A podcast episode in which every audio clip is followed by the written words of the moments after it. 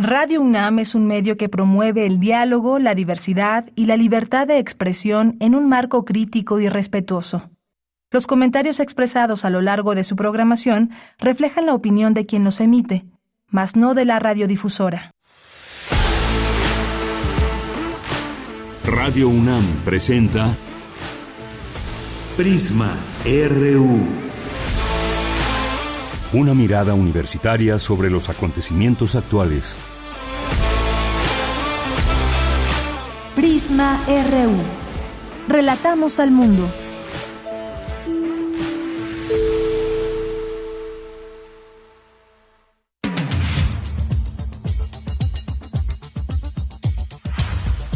Muy buenas tardes, es la una con tres minutos. Esto es Prisma R1. Nos sintonizan en el 96.1 de FM. Comenzamos y desde aquí relatamos al mundo. Tu opinión es muy importante. Escríbenos al correo electrónico prisma.radiounam@gmail.com. Bien, en resumen, en la información universitaria de este jueves 18 de agosto presentan el programa de actividades de la Cuarta Feria Internacional del Libro de las Universitarias y los Universitarios, la Filuni 2022 le tendremos todos los detalles. Y a pesar de los avances que se han tenido a los 20 años de la Ley de Transparencia y Acceso a la Información Pública Gubernamental, aún hay mucha resistencia a la transparencia, incluso desde los grandes poderes. Bueno, sobre todo desde ahí, señaló la directora de la Facultad de Ciencias Políticas y Sociales de la UNAM, Carola García. En la transición del bachillerato a la universidad, las y los estudiantes experimentan cambios emocionales, fisiológicos y ambientales, señala alumna de medicina de la UNAM. La Filmoteca de la UNAM presenta el documental El último Tlatuani de Pablo Jato. Aborda las ceremonias anuales de Ixcateopan Guerrero, cada febrero frente a la estatua del Tlatuani mexica Cuauhtémoc. En la información nacional, Ricardo Mejía, subsecretario de Seguridad y Protección Ciudadana, informó que los padres de Devani Escobar pidieron que la Fiscalía General de la República atraiga la investigación por el feminicidio de su hija. El secretario de Gobernación, Adán Augusto López, se puso en comunicación con el fiscal general Alejandro Hertz Manero para formalizar la solicitud de atracción. Arturo Saldívar, ministro presidente de la Suprema Corte de Justicia de la Nación, informó que interpuso una demanda penal ante la Fiscalía General de la República en contra de la activista Isabel Miranda de Wallace por fabricación de pruebas. Laura Velázquez, coordinadora nacional de protección civil, aseguró que especialistas de Alemania y Estados Unidos validaron la estrategia aplicada por el gobierno de México para rescatar a los mineros. Por su parte, el presidente Andrés Manuel López Obrador destacó que la estrategia para su rescate es la correcta y que se va a construir un muro para detener la corriente de agua hacia la mina donde están atrapados los trabajadores. La Secretaría de Economía informó que el precio máximo del kilo de tortilla se registró en Hermosillo, Sonora, tras llegar a los 28 pesos en promedio. A nivel nacional está en 21 pesos el kilo. Y en la información internacional, la Organización Mundial de la Salud recomendó hoy el uso de otra vacuna de refuerzo contra la COVID-19 para los grupos más susceptibles de desarrollar un cuadro clínico grave, tras observarse un declive de la inmunidad frente a la variante Omicron. Prisma RU. Relatamos al mundo. Una de la tarde con seis minutos. Sean todas y todos ustedes bienvenidos a este espacio en vivo, Prisma RU. Estamos ya aquí desde la cabina transmitiendo para todas y todos ustedes, pues toda esta información que le tendremos, información universitaria y también, pues bueno, ustedes que consumen mucha eh, refresco de cola, pues les tenemos malas noticias para su economía y por supuesto que también para su salud, porque, pues bueno, sube un peso en muchos de sus productos, aunque digan que son los menos, pero bueno, suben, suben el agua, suben este refresco de cola, jugos y pues de acuerdo con la lista de precios distribuida entre tiendas minoristas, los aumentos son en promedio de un peso. ¿Se imaginan todas las ganancias? Además de que tuvieron ganancias durante la pandemia y demás un poco pensar también en aquellas empresas que, pues ante y en medio de una inflación y en un país como México, que es el mayor consumidor consumidor de refrescos, pues suben un peso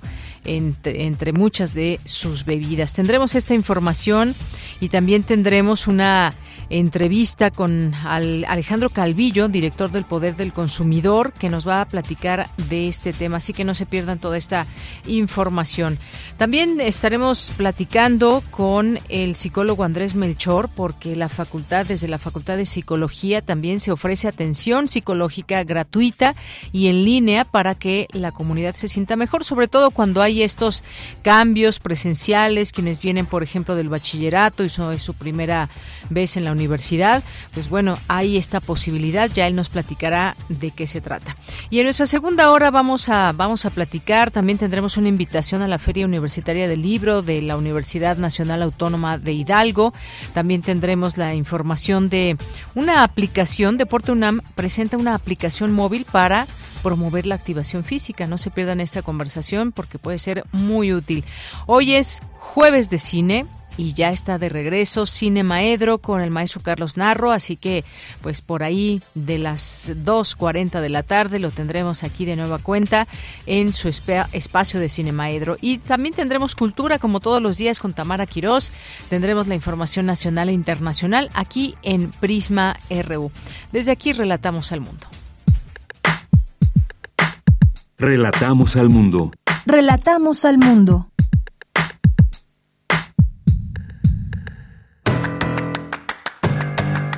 Hoy en la UNAM, ¿qué hacer? ¿Qué escuchar? ¿Y a dónde ir?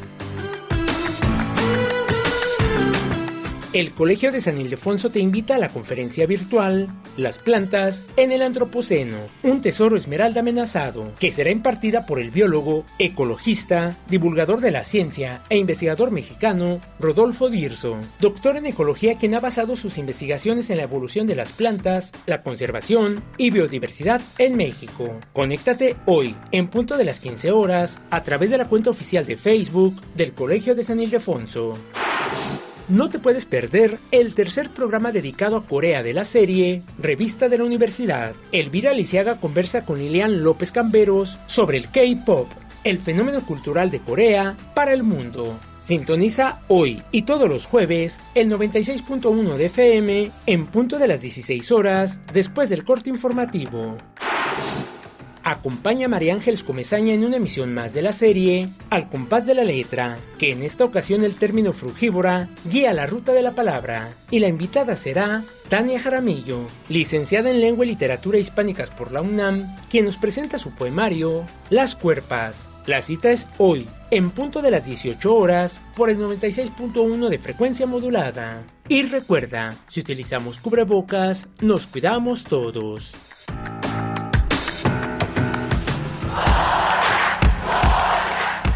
Campus RU.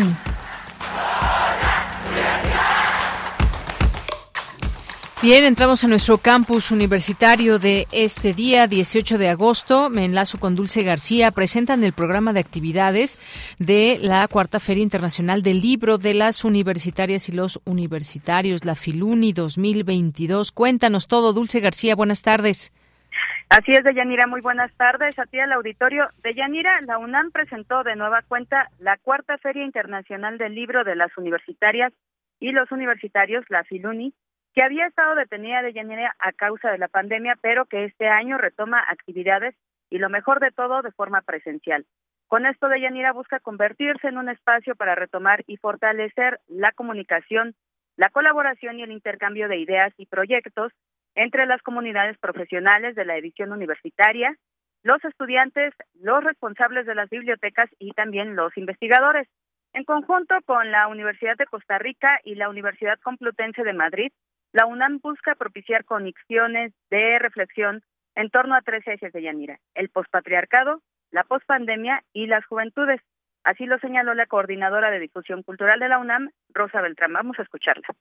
Con el programa de Filuni ponemos al alcance de nuestras juventudes actividades con la potencia de mover paradigmas, sembrar propósitos nuevos y promover el legado editorial de las universidades de distintas latitudes con más de 300 actividades, 70 talleres eh, gratuitos, ciclos de cine de las universidades invitadas, conferencias, presentaciones editoriales, conciertos y funciones de teatro. Y bueno, Deyanira, la Feria Internacional del Libro de las Universitarias y los Universitarios es una celebración única en su tipo. ¿Por qué? Pues porque aquí las comunidades de preparatoria, bachillerato y de las facultades hacen del conocimiento toda una fiesta, pues se contemplan actividades como, eh, bueno, académicas, artísticas, que se desarrollan alrededor de una producción editorial universitaria nacional e internacional, nada más y nada menos que de 15 mil títulos. Así lo detalló eh, Socorro Venegas, ella es directora general de publicaciones y fomento editorial de la UNAM. Escuchemos. Tenemos un triángulo virtuoso. Está América Latina incluida en la producción de sus libros, pero también España. Es decir, vamos a tener una amplia oferta de lo que se produce en estos dos lados del continente, creatividad y reinvención, refiriéndose a esta feria Creo que sí, que son clave en la época de la pospandemia. Fusión de géneros. El libro universitario no es este ente raro que queda oculto solamente para algunas minorías privilegiadas y ferias como esta van a poner en juego de qué manera dialoga el conocimiento académico con los otros saberes. Bueno, esta fue la voz de Rosa Beltrán nuevamente pero bueno, Deyanira, la Filuni, hay que decirlo, en su edición 2022 se llevará a cabo el 30 de agosto, del 30 de agosto al 4 de septiembre y tendrá como sede el Centro de Exposiciones y Congresos de la UNAM. Le recordamos al auditorio que las invitadas especiales son la Universidad de Costa Rica y la Universidad Complutense de Madrid, que traen un atractivo y sustancial programa cultural y académico que contempla talleres, conferencias, muestras de cine, eventos artísticos, además de la exhibición de todo un catálogo editorial. Y bueno, pues la programación de estas actividades se puede consultar en www.filuni.unam.mx. Esta es la información. Pues muchas gracias, gracias por el detalle de esta información y la invitación hecha en estas fechas. Ya seguiremos recordando de este evento. Gracias, Dulce. Gracias a ti, muy buenas tardes. Muy buenas tardes. Nos vamos a nuestra siguiente información con mi compañera Virginia Sánchez. La transparencia se ha convertido en un valor social, señaló Jacqueline Pechard, académica de la Facultad de Ciencias Políticas y Sociales y coordinadora del Seminario Universitario de Transparencia. ¿Qué tal, Vicky? Muy buenas tardes. Adelante. Hola, ¿qué tal, Leia? Muy buenas tardes a ti y al auditorio de Prisma RU. Así es, pues eh, a 20 años de que se constituyera la Ley Federal de Transparencia y Acceso a la Información Pública Gubernamental y al reflexionar sobre las rutas y los retos al respecto, es evidente que aún falta mucho camino por avanzar, pues si hablamos de sociedades democráticas, de mayor transparencia y escrutinio, de un mayor uso de los derechos ciudadanos de pedir y obtener esa información, a pesar de los avances, también se refleja que no es una práctica sostenida por toda la sociedad y aún hay muchas resistencias a la transparencia, incluso desde los grandes poderes. Así lo señaló Carola García Calderón, directora de la Facultad de Ciencias Políticas y Sociales, al inaugurar el foro La Ruta Crítica para el Rescate de la Transparencia, un trayecto de dos décadas, organizado por el Seminario Universitario de Transparencia. Escuchemos. La importancia de la transparencia radica en que permite robustecer la democracia moderna de cualquier país. Esto lo hemos visto en muchísimas partes del mundo. Ejercer el derecho a informarse impacta en lo que acontece en las esferas macro y microsociales y tiene un efecto directo en lo que vive la ciudadanía, en su cotidianidad, en la mejor toma de decisiones, en exigir sus derechos y por lo tanto mejorar su calidad de vida. Foros como el que nos convoca el día de hoy representan un espacio de encuentro necesario y relevante que nos permiten compartir problemáticas al respecto reflexionar sobre el trabajo que hacen los institutos de distintas entidades, discutir las dificultades a las que se enfrentan, así como exponer propuestas para mejorar la transparencia y el acceso a la información. Asimismo, señaló los institutos encargados de la transparencia, del acceso público a la información, como órganos autónomos, desempeñan una función importante en la defensa del derecho de las y los ciudadanos a estar informados. Sin embargo, recolectar los frutos de su labor implica retos compartidos tanto de actores políticos, medios de comunicación, ciudadanos e instituciones. Escuchemos. Pues la transparencia y el derecho a la información son una práctica constante del día a día a la que tenemos que acostumbrarnos a recurrir. Justamente la transparencia, el acceso a la información, tendrían que estar muy metidos en nuestra vida cotidiana, ser parte de un ejercicio al que tendríamos que irnos acostumbrando y del que tendríamos que ir haciendo uso cada vez con mayor frecuencia. Por su parte, Jacqueline Pechar, académica de esta facultad y coordinadora del Seminario Universitario de Transparencia, puntualizó que la transparencia se ha convertido en un valor social, pero dijo se necesita saber qué tanto se ha convertido en una parte del quehacer público, de la cultura que guía las acciones principalmente de los servidores públicos. Y bueno, pues mencionar que este foro, la ruta crítica para el rescate de la transparencia, un trayecto de dos décadas, se puede seguir completamente en la página de YouTube de la Facultad de Ciencias Políticas y Sociales. Bella, esta es la información. Vicky, muchísimas gracias y muy buenas tardes. Buenas tardes. Bien, pues ahí todos los efectos que pueden llegar a hacerse desde la transparencia, desde conocer los datos, números y demás. Siempre hay resistencias por que se pueda conocer cuando debe ser una obligación que pues todas las personas que estén en una administración pública pues tengan a bien poder eh, mostrar a quien lo requiera a la sociedad, de cara a la sociedad. Vamos ahora con Cindy Pérez Ramírez, presenta en el, en el Centro Cultural Universitario de la UNAM el documento el último Tlatuani. Adelante, Cindy.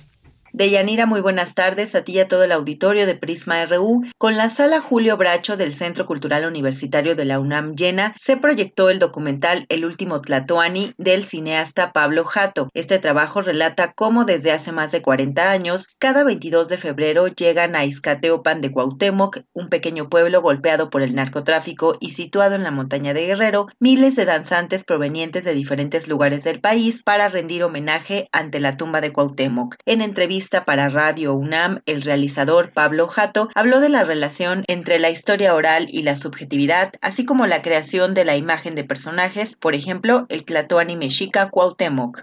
De toda esa información, ¿cuál puede más estar matizada, hay que contrastarla, hay que ver, por ejemplo, lo que decía el hombre, de que es que el hijo de Huitzotl, sí, pero no existe ninguna prueba de la, o sea, sí hay tradición oral que habla del hijo de Huitzotl, pero ¿dónde está? Tienes que tener también un balance, no puedes creer con los ojos cerrados todo lo que dice todo el mundo, ni los españoles, ni nadie. O sea, tiene que haber, hay, que, hay que buscar ese, ese balance. Claro, la historia es subjetiva, por supuesto. Hay mucha gente, que, por ejemplo, de Cuauhtémoc no se sabe absolutamente nada, pero hay mucha gente que dirá, no, sí, sabemos toda su vida, sí, porque hay, se ha creado poco a poco esa, ese personaje, se ha creado esa historia, pero realmente, que dijeras tú, hay un códice que cuenta la historia de Cuauhtémoc no, a veces, y a veces, y a veces te tienes que, sí que conformar con la historia que sí se puede demostrar, aunque esté coja, aunque esté corta, o aunque tenga huecos. Pero bueno, por eso es lo que puedes decir, porque realmente es lo único que se puede constatar. En este documental de 90 minutos se reflejan las ceremonias anuales en Ixcateopan Guerrero cada febrero frente a su estatua y donde está su capilla dentro de la iglesia del lugar, sitios que fueron remodelados en 1974 por orden del presidente Luis Echeverría. También se reivindica a la antropóloga Eulalia Guzmán, quien analizó sus restos en 1949 y quien fue censurada por el connotado arqueólogo Alfonso Caso, sufriendo una campaña en su contra por parte de la prensa. Es tan importante el personaje de Cuauhtémoc, independientemente de la, autenticidad o no de los restos, es tan importante que podría llegar incluso hacer que los grupos originarios, este, los pueblos originarios se unieran. imagínate si se unen, imagínate si se unen y le impiden a la minería extranjera, que es, estamos hablando de 60 toneladas de oro al año, llevarse todo eso, ¿no? O sea, estamos hablando de muchísimo dinero de por medio. Entonces, claro que la figura de Cuauhtémoc, no sé si debe ser, pero lo van a intentar, intentar callarla, ¿no? intentar olvidarla cuanto menos gotitas de, de, autenticidad tenga el pasado, este, más rápido se olvida y es más fácil controlar a la gente, es más fácil engañarla, es más fácil revenderles un pasado que no es, ¿no? O sea, no es una cuestión de, no es solo una cuestión de museos o de, o de libros, de, o sea, es una cuestión muy fuerte. De Yanira, las proyecciones de El último Tlatoani serán hasta el 21 de agosto en la sala José Revueltas del Centro Cultural Universitario de la UNAM. Para revisar los horarios, visiten la página web filmoteca.unam.mx. Hasta aquí la información. Muy buenas tardes. Gracias, una de la tarde con 22 minutos y vamos a empezar a hablar de este tema, decíamos, en medio de una eh, inflación y cuando los precios de varios o muchos productos van subiendo y la gente pues requiere más apoyo, pues la empresa Coca-Cola FEMSA incrementó el precio de refrescos, jugos y agua embotellada de acuerdo con la lista de precios distribuida entre tiendas minoristas. Los aumentos son en promedio de un peso. Luis Fernando Jarillo nos tiene la información al respecto. ¿Qué tal, Luis Fernando? Buenas tardes. Buenas tardes, Deyanira, a ti y a todo tu auditorio. Este miércoles, la embotelladora Coca-Cola FEMSA sube los precios de sus refrescos, aguas y jugos alrededor de un peso. México es el primer consumidor de refrescos en el mundo.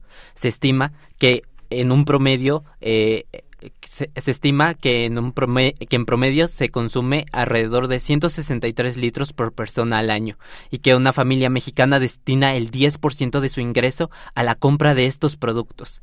Pese a la inflación, en su segundo reporte trimestral financiero del año, FENSA informó que Coca-Cola registró un crecimiento en sus ventas de un 11.9% respecto a 2021, gracias al alcance que ha tenido en todos sus territorios de Latinoamérica, México, Brasil, Colombia, Argentina y Centroamérica. En México, la presentación de Coca-Cola de 235 mililitros desechable pasará de los 14 a los 15 pesos, mientras que la lata de 355 mililitros costará 17 pesos. La Coca-Cola de 1.25 litros retornable pasará de 20 a 21 pesos y la de 3 litros retornable subirá de 33 a 34 pesos. En abril de este año, Alejandro Calvillo, director ejecutivo de la organización mexicana El Poder del Consumidor, denunció ante la Asamblea Anual de Accionistas de Coca-Cola Company que la transnacional tiene malas prácticas y sus productos han sido perjudiciales para la salud. Para la salud. Recordemos las palabras que dijo entonces. Escuchemos. Les hablo hoy desde mi país de origen, México, donde el consumo per cápita de Coca-Cola se encuentra entre los más altos del mundo. El 70% de los azúcares añadidos en las mexicanos proviene de las bebidas azucaradas y la evidencia muestra que esta es una de las causas principales que contribuyen a la carga de enfermedades crónicas del país. México tiene una de las tasas de obesidad infantil y pérdidas por muertes de diabetes de los más altos del mundo. He sido testigo de primera mano durante estos años de cómo la industria de alimentos y bebidas, y especialmente Coca-Cola y sus asociaciones industriales y comerciales, han utilizado su influencia y el financiamiento para tratar de bloquear las políticas de salud pública que son recomendadas a nivel nacional e internacional.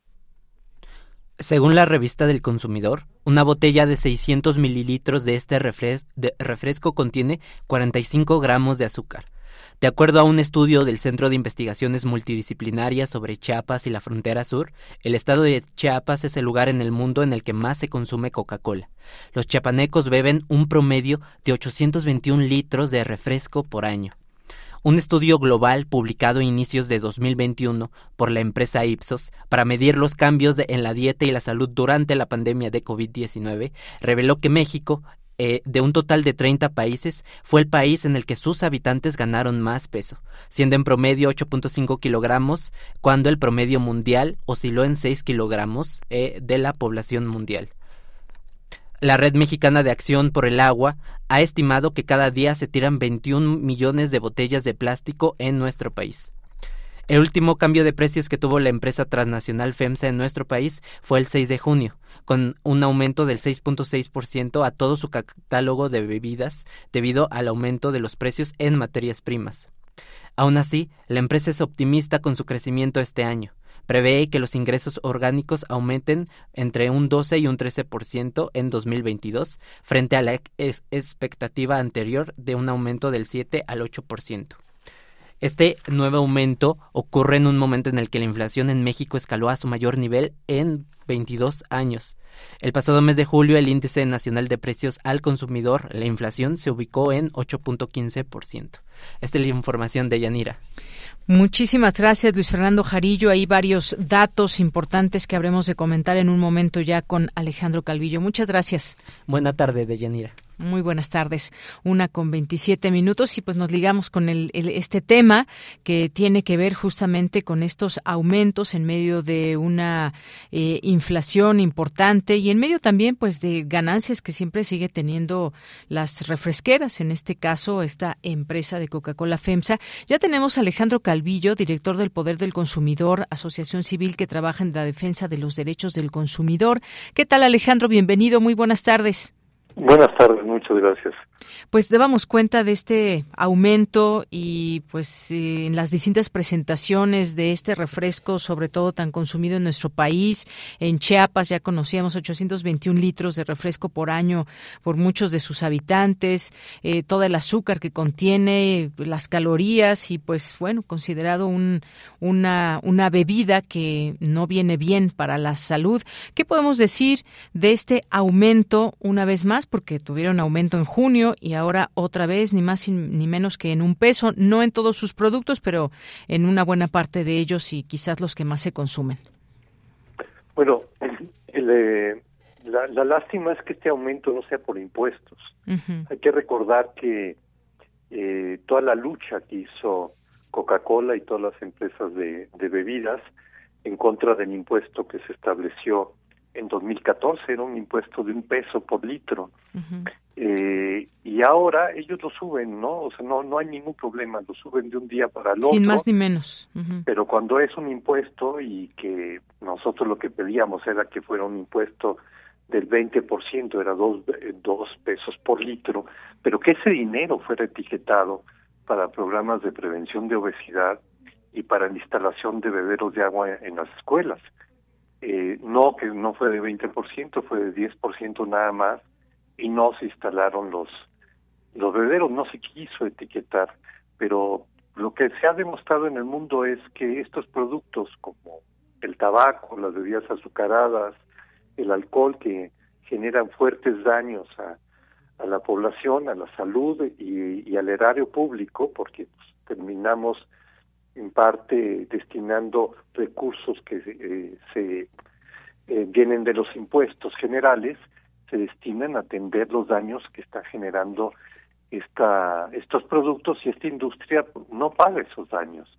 Entonces, eh, esto de que suban el precio, pero que no se suba por impuestos, que un, un buen impuesto, pues hace eso, reduce el consumo, eso se demostró en México en los sectores más, eh, más necesitados, ¿sí? Eh, se generan cambios de hábitos y, eh, no sé, por el, el, ejemplo de la ciudad de Filadelfia, en Estados Unidos, que tiene pues uno de, de los porcentajes más altos de pobreza en los Estados Unidos, se están destinando los recursos directamente a los sectores más vulnerables, eh, se están creando empleos con estos impuestos, en fin, eh, eh es, eh, es una pena, ¿no?, de, de que los legisladores eh, se pongan del lado de estas empresas y ahorita en la introducción pues, se mencionaba la cantidad de, mm, de, plásticos que generan, ¿no? Claro, Coca-Cola es la principal eh, generadora de plásticos en el mundo. Eh, y ayer, ayer la Suprema Corte de Justicia de la Nación, este, eh, en una de las salas de la Suprema Corte, le dio el amparo a FEMSA, a OXO, ¿no? Un amparo en contra de la prohibición que se estableció en Oaxaca contra el uso de plásticos de, de solo un uso. eh, esta era una medida de vanguardia en nuestro país, una medida que ya se está tomando en otros países, en otros estados, en otras ciudades de otras naciones, y, y le da para atrás y de manera unánime los magistrados, los, los ministros de la Suprema Corte entonces, es eh, el tema aquí es el poder que tiene FEMSA y que tiene Coca-Cola en nuestro país, que es un poder enorme. El propio Consejo Coordinador Empresarial hasta hace unos meses estuvo dirigido por un exdirectivo de FEMSA, es decir, todos los empresarios del país eligieron ¿no? a un directivo de FEMSA para que eh, lo representara. Y, bueno, pues, los oxos no son más que una especie de cáncer que se está extendiendo por el país. Uno entra a un oxo y habría que ver qué hay saludable dentro de un oxo. ¿no? Y mm, detrás de la todo un reto. Está la pared de la pared de tabaco y a un lado el alcohol. Antes yo cuando era pequeño, ¿no? Este o cuando era adolescente, eh, el alcohol no se vendía eh, en, cualquier lugar, o sea, era difícil, ¿no? Había lo, en los barrios era la, la vinatería, ¿no? O la, o, la, o la ventanita, ¿no? Este, pero ahora, pues en cualquier oxo, incluso en las carreteras, se puede adquirir el, el, alcohol. Entonces, esta es la desgracia que tenemos de ser de los mayores consumidores de bebidas azucaradas, de los, los mayores consumidores de productos de Coca-Cola, es una desgracia para este país. Pues sí, ¿y quién? la pregunta, ¿quién puede contra eh, esta empresa que está generando todo esto? Por estas razones que se están dando, porque es además una empresa que no le ha gustado normalmente que se ponga el dedo en estos, en estos temas. Y bueno, pues como bien dice usted, este punto es muy importante. Eh, bueno, varios puntos. Uno de ellos, el primero es eh, la salud. De ahí vemos cuántos, cuántos litros por persona se consumen al año, cuánto se destina del salario por ejemplo, de una de una familia para eh, para consumir refrescos. Claro que no es algo obligatorio ni mucho menos, pero entre la publicidad, entre que se acerca cada vez, siempre se acerca mucho estos distintos productos y además van cambiando y van variando y ofreciéndose como si fueran, pues muchas veces productos sanos cuando sabemos que estos jugos de pronto que se venden, pues tienen, contienen también muchísima azúcar. Las ganancias pues otra parte no no se diga las ganancias que puedan tener y que tuvieron ganancias aún durante la pandemia.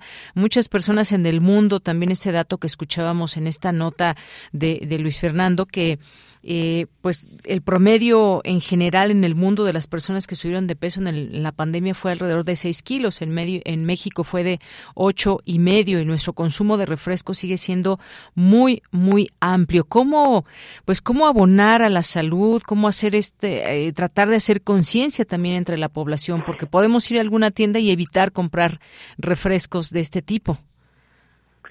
Pues bueno, es que lo, lo, lo que se requiere es eh, realmente políticas de Estado. O sea, yo creo que, y hay que reconocer que la Secretaría de, de, Salud eh, este, sacó a estas empresas. O sea, la empresa Coca-Cola estaba sentada dentro de la Secretaría de Salud, no, no es algo alegórico. y ahí estaba, estaba eh, representada por varios eh, personajes que estaban en, en, el Observatorio Mexicano de Enfermedades No Transmisibles, que fue creado no por la Secretaría de Salud, que sesionaban ahí, ¿no? Y ahí estaba representado Coca-Cola a través de Conméxico, a través de Funsalud, a través de eh, organizaciones como Mexicanos Activos financiadas por Coca-Cola y eh, Secretaría de Salud le, le negó durante años la participación en ese observatorio al principal instituto de investigación en esta materia, que, que es del gobierno, que es del Instituto Nacional de Salud Pública, no fue invitado. ¿Por qué? Porque el instituto había promovido el, impuesto y el instituto, en base a la evidencia científica, a las recomendaciones de la Organización Mundial de la Salud, no, este, eh, pues eh, había hecho investigaciones demostrando el daño que, que generan estas bebidas. Bueno, pues en la administración de, de Peña Nieto no fueron invitados. De hecho, hubo eh, eh, esta acciones de, de directamente de la Secretaría de Salud de pedirles que no hicieran declaraciones públicas a los investigadores del Instituto Nacional de Salud Pública, no porque se opusieron a aquel etiquetado al anterior, no que hizo Cofepris en contubernio. Ahorita nosotros hace pues, unos meses pues eh, dimos a conocer los eh, a través de un juicio en Estados Unidos obtuvimos cartas entre Coca-Cola y Cofepris de Miquel Arriola y de Patricio Caso en los cuales ellos hablaban eh, y se veía claramente que estaban consultando a Coca-Cola sobre el etiquetado. Y cuando nosotros un amparo lo llevamos a la Suprema Corte estaban consultando a Coca-Cola para eh, argumentar en contra y hacer la estrategia en contra del amparo nuestro contra aquel etiquetado que pues tenía el doble de, de, del criterio de azúcar para consumir en un día eh, en relación con la Organización Mundial de la Salud. Es el, es el poder. En este gobierno sí hay que reconocer no que hubo un cambio en eso, en ese vínculo con, con la industria de comida chatarra de bebidas azucaradas, que todos los secretarios anteriores, estos secretarios que han salido a criticar la, las políticas contra la COVID, que salieron públicamente en grupo incluso, no hicieron nada y estuvieron en, total contubernio eh, con estas empresas. ¿no? Y, eso pues, se puede demostrar de, muchas maneras, con, casos como este, de crear organismos dentro de la Secretaría de, de Salud para para controlar la política pública donde estaban invitados estas empresas. Claro, ese es un punto muy, muy importante porque efectivamente qué bueno hablar de, de un cambio, un cambio también quizás generado también desde, por ejemplo, el poder del consumidor, eh, muchas personas también bajo la conciencia de que, pues, que, que cómo estamos consumiendo, cómo es nuestro consumo y personas que en su momento pudieron haber hecho algo, pero no, en vez de eso, pues estuvieron en contubernio, como bien mencionas, Alejandro. Y por otra parte, pues está esta, este daño al medio ambiente también, los plásticos. Hemos visto cuántas veces ya estas enormes islas de plástico que hay en el mundo y cómo todos los días se sigue generando plástico. Y pues con esto que acabas también de mencionar hace un momento, la Corte pues prácticamente le amarra las manos a los gobiernos locales para frenar la contaminación por plásticos. Esto pues tiene mucha implicación en un mundo donde pues tenemos encima muchas cosas, no solamente el cambio climático, sino también el cambio de nuestros eh, de nuestros hábitos propios y el, y el plástico que de un solo uso que sabemos lo mal que le hace al medio ambiente. Cómo ir también abonando desde dónde. Hay muchas agrupaciones interesadas pero pues de pronto vemos que como bien dices ese poder es aplastante y no permite avanzar en ello. Pues sí o sea no no, he visto en la prensa notas sobre lo que pasó ayer no y, y en los medios de comunicación ¿Por qué? Porque es el principal anunciante, entonces seguramente no quieren molestar al principal anunciante. Y entonces así se tienen compradas las conciencias, se tienen comprados los medios de comunicación a través de la publicidad que pagan estas empresas. Y es una publicidad engañosa, totalmente mentirosa. Ahorita la campaña de, de, imagen de Coca-Cola se llama El amor multiplica. Mm. Y hablan de que ellos están preocupados por el bienestar de las comunidades por favor. Sí. O sea, en las comunidades indígenas, no los más marginados de este país, hay una epidemia de diabetes que antes no existía y entró con estos productos. Claro. Y hablan del cuidado del agua, ¿no? Cuando ellos son los principales de las principales empresas que están arrasando con el agua, que con el gobierno de Vicente Fox se duplicaron las concesiones de agua y Vicente Fox, que había trabajado en Coca-Cola, puso al frente de Conagua ¿sí? a una persona de Coca-Cola que había trabajado en Coca-Cola. Sí, que no se olviden esos datos, son muy importantes. Entonces, es, es, eso, estamos capturados por y secuestrados por estas empresas y es terrible, terrible que, que que los ministros de la Suprema Corte hayan hecho esto, porque además lo hicieron de manera, y es anticonstitucional lo que hicieron, porque los estados tienen todo el derecho a legislar y los municipios sobre los sobre los desechos municipales. Y el argumento es como si se trataran de desechos tóxicos, porque decían que eh, la, eh, esto era parte de una ley federal y, y que no tenían no potestad eh, los estados. Entonces esto es eh, siento un pésimo presidente presidente y, y, y lo, lo que hace es este pues demostrar de, de, qué magnitud es el poder de estas grandes corporaciones. Efectivamente, de qué magnitud es este poder. Hay muchas voces en torno a todo esto, alertar sobre el amparar a estas empresas, como el caso de FEMSA, eh, pues dando prioridad básicamente al negocio, a la preponderancia de su, de su negocio, básicamente de sus ganancias que vienen desde el consumo de la gente. Pues Alejandro Calvillo, muchas gracias. Siempre importante hablar de estos temas para el público. Muchas gracias.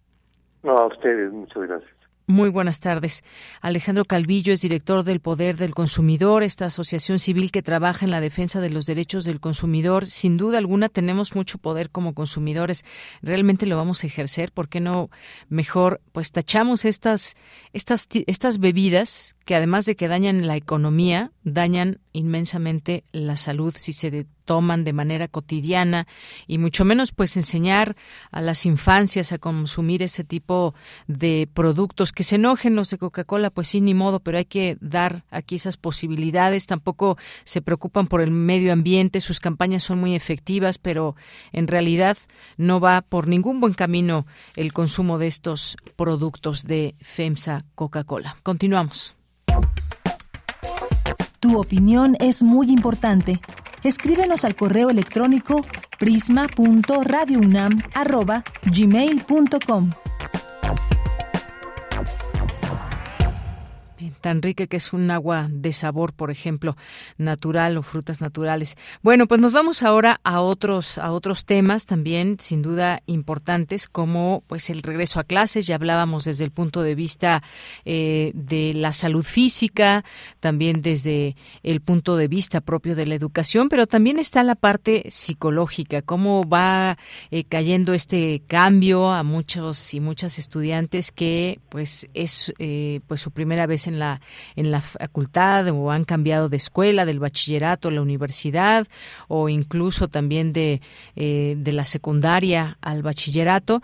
Bueno, pues hablemos con el licenciado Andrés Melchor, que es psicólogo, porque la Facultad de Psicología ofrece atención psicológica gratuita y en línea para que la comunidad se sienta mejor si está teniendo algún problema para adaptarse a clases presenciales, por ejemplo, pues es posible que se recurra a ayuda desde la Facultad de Psicología. ¿Qué tal, eh, licenciado Andrés Melchor? Muy buenas tardes.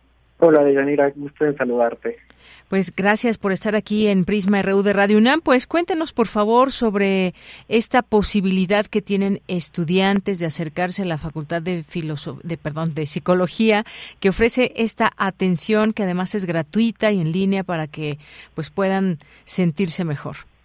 Sí, claro, con mucho gusto. Pues mira, eh, hemos identificado que eh, cierto sector de los estudiantes universitarios aún tienen eh, estos problemas para adaptarse a estas el relajamiento de restricciones de, de la pandemia de COVID-19 y se suma a que ya la universidad ya hemos iniciado con estas clases presenciales.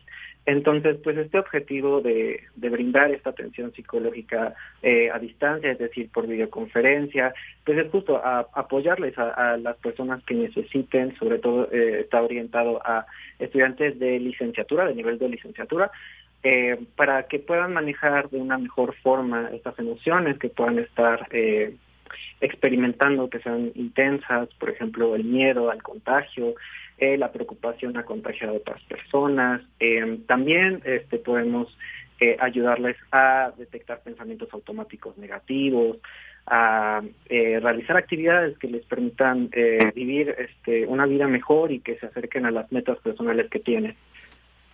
Exactamente. Bueno, todo esto es un camino, por supuesto, y pues en términos normales siempre puede haber quizás algunas complicaciones.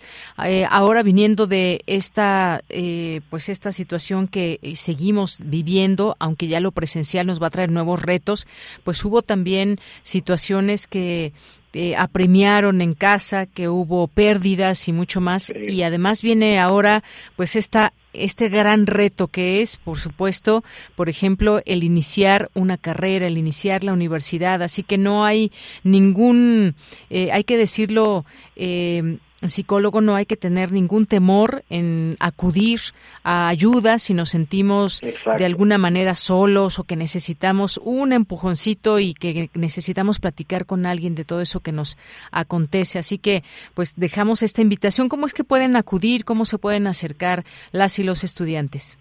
Sí, claro, Deyanira. Mira, eh, en, si nos pueden buscar en las redes sociales, en Facebook como Medicina Conductual CU, ahí tenemos un cartel con un código QR en el cual pueden acceder a este cuestionario, que es un cuestionario de detección de necesidades de, salud mental, es a través de Google Forms. Ahí también nos dejan un, contacto, ya sea su correo electrónico o su, su teléfono, y dependiendo del nivel de severidad de, de, sus síntomas, pues los ponemos en contacto, les eh, también platicamos que esta intervención forma parte de una investigación que se está haciendo eh, en el posgrado de psicología. Entonces, también es necesario eh, contar con su consentimiento informado para participar en esta investigación. Entonces, nos pueden contactar a través de las redes sociales de Medicina Conductual CU por Facebook o al correo electrónico medicinaconductual.cu20 gmail.com. Muy bien, bueno, pues ahí acercamos esta posibilidad tan que puede ser una herramienta muy importante. Decía yo, eh, psicólogo, que es importante que no que no tengan miedo a acercarse, que incluso pues puedan promover también esto con entre sus compañeros si creen que lo puedan requerir. ¿Cuáles son estas, digamos, o qué tipo de problemas o manifestaciones son las que van dando cuenta las y los estudiantes? Sí, sobre todo eh, la ansiedad y la depresión son los motivos de consulta más eh, más sonados en, los estudiantes universitarios. Eh, ya se sabía, por ejemplo, el estrés académico, no, el, la presión de, de los exámenes, de, de las tareas, pues sí genera ciertos malestares emocionales. Y esto aunado a vivir bajo un contexto pandémico, pues afecta en demasía. También los síntomas o sintomatología depresiva, eh, la tristeza, eh, eh, también lo pueden notar como estar muy cansados, aislarse de otras personas, ¿no? Entonces, estos pueden ser como estas señales que puedan indicarles cuándo necesitan pedir ayuda. Estos son indicadores que hay que estar alertas y pendientes. Y bueno, ¿qué seguimiento se da o durante cuánto tiempo o cada caso es distinto? Sí, bueno, en esta eh, intervención a distancia lo estamos planteando eh, que sea de corta duración. Es decir, eh, tenemos objetivos muy específicos para trabajar con cada paciente. Esta terapia es individualizada, es decir, si hay un protocolo, pero nos este, también nos adaptamos a las necesidades de, de los pacientes y van de 12 a 14 sesiones con seguimientos también para que se sientan acompañados incluso cuando hemos terminado las sesiones. Entonces, eh, hemos hecho todo lo todo lo posible para estructurar una intervención que, que sobre todo les sea eficaz, que, que les ayude a adaptarse a esta nueva situación y a sentirse mejor, por supuesto a sentirse mejor, que ese es el punto más importante, porque iniciar eh, actividades presenciales, pues puede ser muy un, reto muy grande, pero que se puede lograr bajo todos los términos de salud física, salud mental, que siempre es importante mantenernos eh, en esta sintonía, en este equilibrio. ¿Algo más que nos quiera comentar, eh, psicólogo?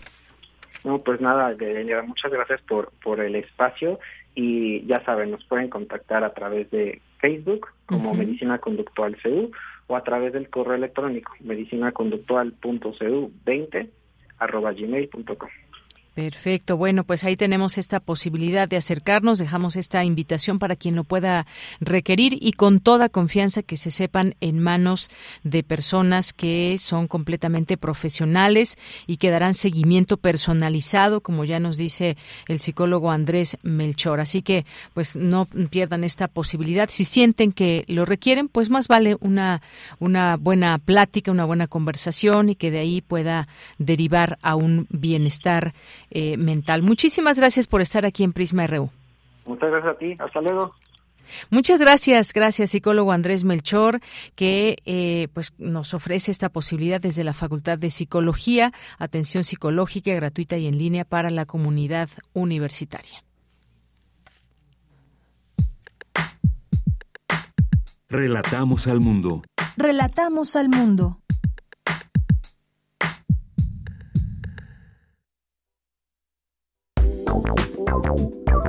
Queremos escuchar tu voz.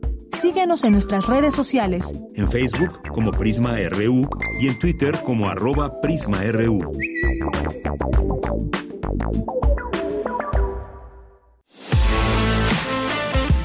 Nacional RU. Bien, en los temas nacionales de este día, avanzar en seguridad en México es más importante que el TEMEC, dice Ken Salazar, luego de que ha estado pues dando algunas declaraciones el embajador de Estados Unidos en México, pues afirmó hoy, este día jueves, que conseguir avances en materia de seguridad en México es un tema más importante para ambos países que otros asuntos de la relación bilateral, incluyendo el TEMEC, y añadió que con la seguridad, las inversiones estadounidenses y de otros países en territorio mexicano se enfrían. Pues sí, sin duda, todos buscamos el tener posibilidades de seguridad, las empresas también, por supuesto que así lo buscan. Y al ser nuestro vecino país, no solamente esta vecindad que nos, que nos une, sino también problemas en común, y uno de ellos es la inseguridad, por qué se genera, cómo se genera, cuáles pueden ser esas soluciones. Yo creo que también, pese a que es un problema o se debe respetar, por supuesto, la soberanía de México, hay cuestiones que tienen que ver con la bilateralidad, como el caso también de la migración, que es un problema eh, para los países de origen, un problema por los países de tránsito, en este caso también México, pero también para Estados Unidos, porque hacia allá quieren llegar eh, las personas y también habrá que ver cuáles son estas razones que hay para admitir o no a personas o muchas veces separar familias o cuáles son las acciones que llevan a cabo desde ese país. Bueno, pues eh, también Ken Salazar ha dicho en una conferencia de prensa que es tiempo de que haya resultados en el rublo de seguridad y de que se materialicen los acuerdos al respecto adoptados por el presidente Joe Biden y el presidente López Obrador. La materia de seguridad es fundamental más que otros temas que son de inquietud y son difíciles, incluso el TEMEC y la consulta, porque esas cosas se van a resolver, pero si no tenemos resultados en seguridad, todo sigue temblando. Así, con esas palabras lo dijo en esta rueda de prensa.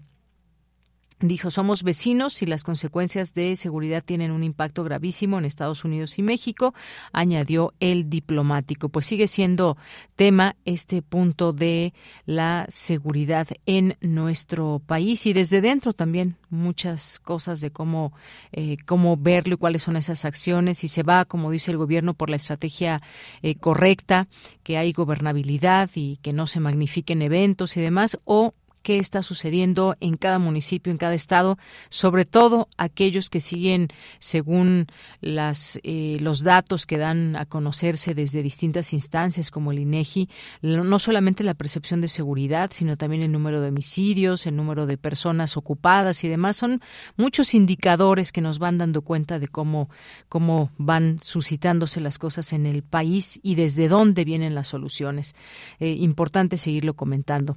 En otro en otro tema, dice el presidente López Obrador que si la oposición frena reforma electoral, apostará a la conciencia del pueblo. En caso de que la oposición se ponga o ponga freno a la reforma electoral que envió al Congreso de la Unión, el presidente apostará por esa conciencia para evitar fraudes electorales.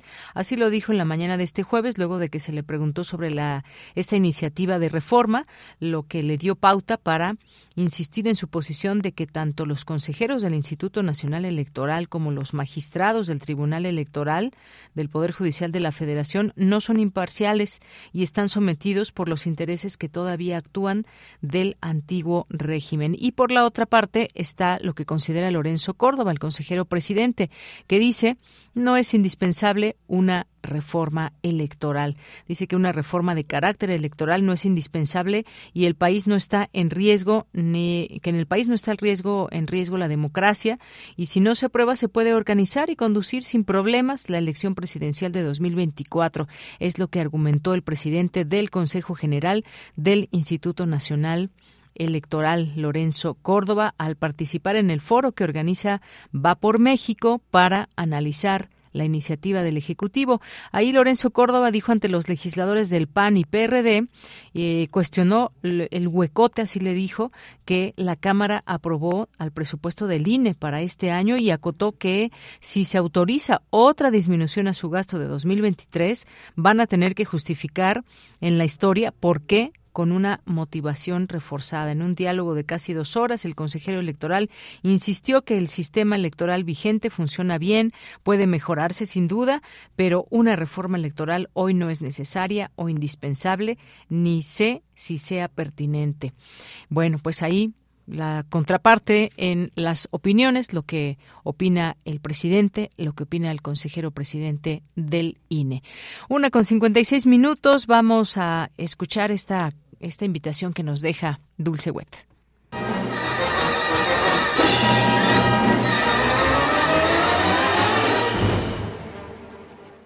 El último programa del abono de la Orquesta Sinfónica de Minería es el programa 8 y tendrá lugar el viernes 19, el sábado 20 de agosto a las 8 de la noche y el domingo 21 de agosto a mediodía en la sala Netzahualcoyotl. ¿Por qué tres veces? Porque creemos que la presencia del trompetista venezolano, una de las grandes estrellas y sin duda el trompetista más exitoso de los últimos años, Pacho Flores, merece este triple homenaje. Pacho Flores va a tocar una obra de estreno mundial, Historia de Flores y Tangos, de Daniel Freiberg, que es una comisión de la Orquesta Sinfónica de Minería, y una obra de su propia autoría llamada Cantos y Revueltas. Pacho Flores será el trompetista solista, también acompañado de Leo Rondón, un cuatro, que es como una jarana venezolana, una guitarrita para cualquiera que conozca la música venezolana o la música colombiana conocerán este fabuloso instrumento y Leo Rondón es uno de los increíbles virtuosos de este instrumento.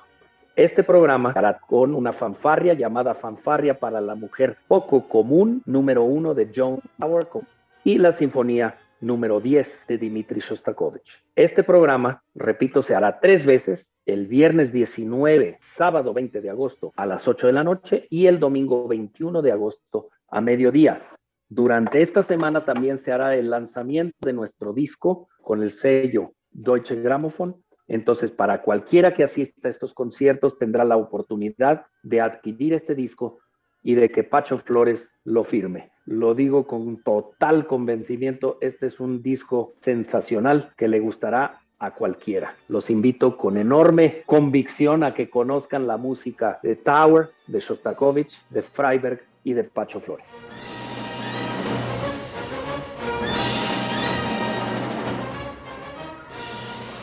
Bien, pues ahí está invitación. Y antes de irnos al corte rápidamente, les queremos invitar a una charla que se tendrá el día de hoy. Un, pronunciamiento de la UNAM rechazando el ataque contra Salman, Rushdie, en donde, pues bueno, pues, se harán preguntas por qué la literatura se censura, se prohíbe, cómo es que se llega a intentar matar a un escritor, entendiéndolo como un enemigo. Esta charla es gratuita, será virtual, seguramente será muy interesante, así que no se la pierdan.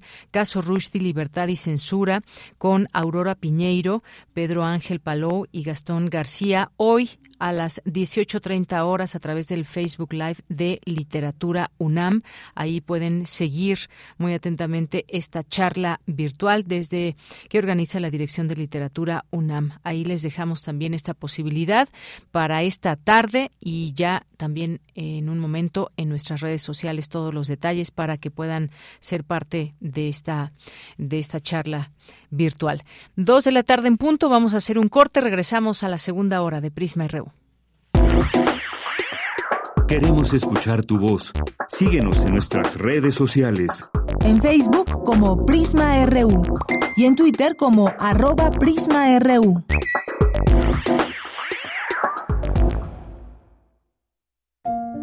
...2022... ...100 años del nacimiento de Jorge López Páez... Jorge López Páez es un escritor que siempre caminó por la vereda de la infancia, esa etapa de la vida caracterizada por la inocencia y la ingenuidad, pero también por la capacidad para crear mundos propios e imaginativos, con modos originales de ver la vida. Heredero de Jane Austen, de las hermanas Bronte y de Gemma Melville, aprendió de ellos a construir personajes con profundidad psicológica y lo usó para bocetar una amplia gama de personajes, niños ingeniosos, adolescentes conflictuados, políticos corruptos, cocineros egocéntricos y afrancesados que reniegan de la cocina mexicana, homosexuales tratando de sortear los prejuicios sociales, y una pléyade de personas que de tan comunes nos resultarán siempre entrañables. Andrés Gutiérrez Villavicencio, narrador y ensayista. Jorge López Páez, 96.1 FM, Radio UNAM, Experiencia Sonora. Una playera, un piercing, un tatuaje, unos tenis. Es, es, más que solo lucir. Es el último eslabón de una larga e interesante cadena social. El Museo Universitario del Chopo te invita a formar parte del grupo de estudio, diálogo y difusión en torno a la moda en el quinto ciclo del seminario permanente Caleidoscopio, Moda, Creación e Identidad. Dialoga desde tu casa con nuevas voces. Los jueves a las 17 horas cada 15 días, del 25 de agosto al 1 de diciembre. 25 de agosto al 1 de diciembre. Informes e inscripciones en www.chopo.unam.mx. Dime con qué vistes y te diré quiénes somos. Museo Universitario del Chopo. Museo Universitario del Chopo. ¿Por qué es valioso el protocolo del INE para la atención a víctimas de violencia política contra las mujeres? Se mencionan distintas características de las mujeres que pueden sufrir violencia política en razón de género. Ponen el centro a la víctima y brindarle los primeros auxilios psicológicos. El protocolo lo podemos conocer en la página oficial del INE, INE.mx. El INE lo construimos todas y todos. INE. Soy María Amalia Fernández y para seguir construyendo igualdad los invito a sumarse a la décima temporada de Escuchar y Escucharnos, todos los miércoles a las 10 de la mañana por el 96.1 de FM. Escuchar y Escucharnos, Construyendo Igualdad, décima temporada, a partir del 7 de septiembre. Radio UNAM. Experiencia sonora. Prisma RU. Relatamos al mundo.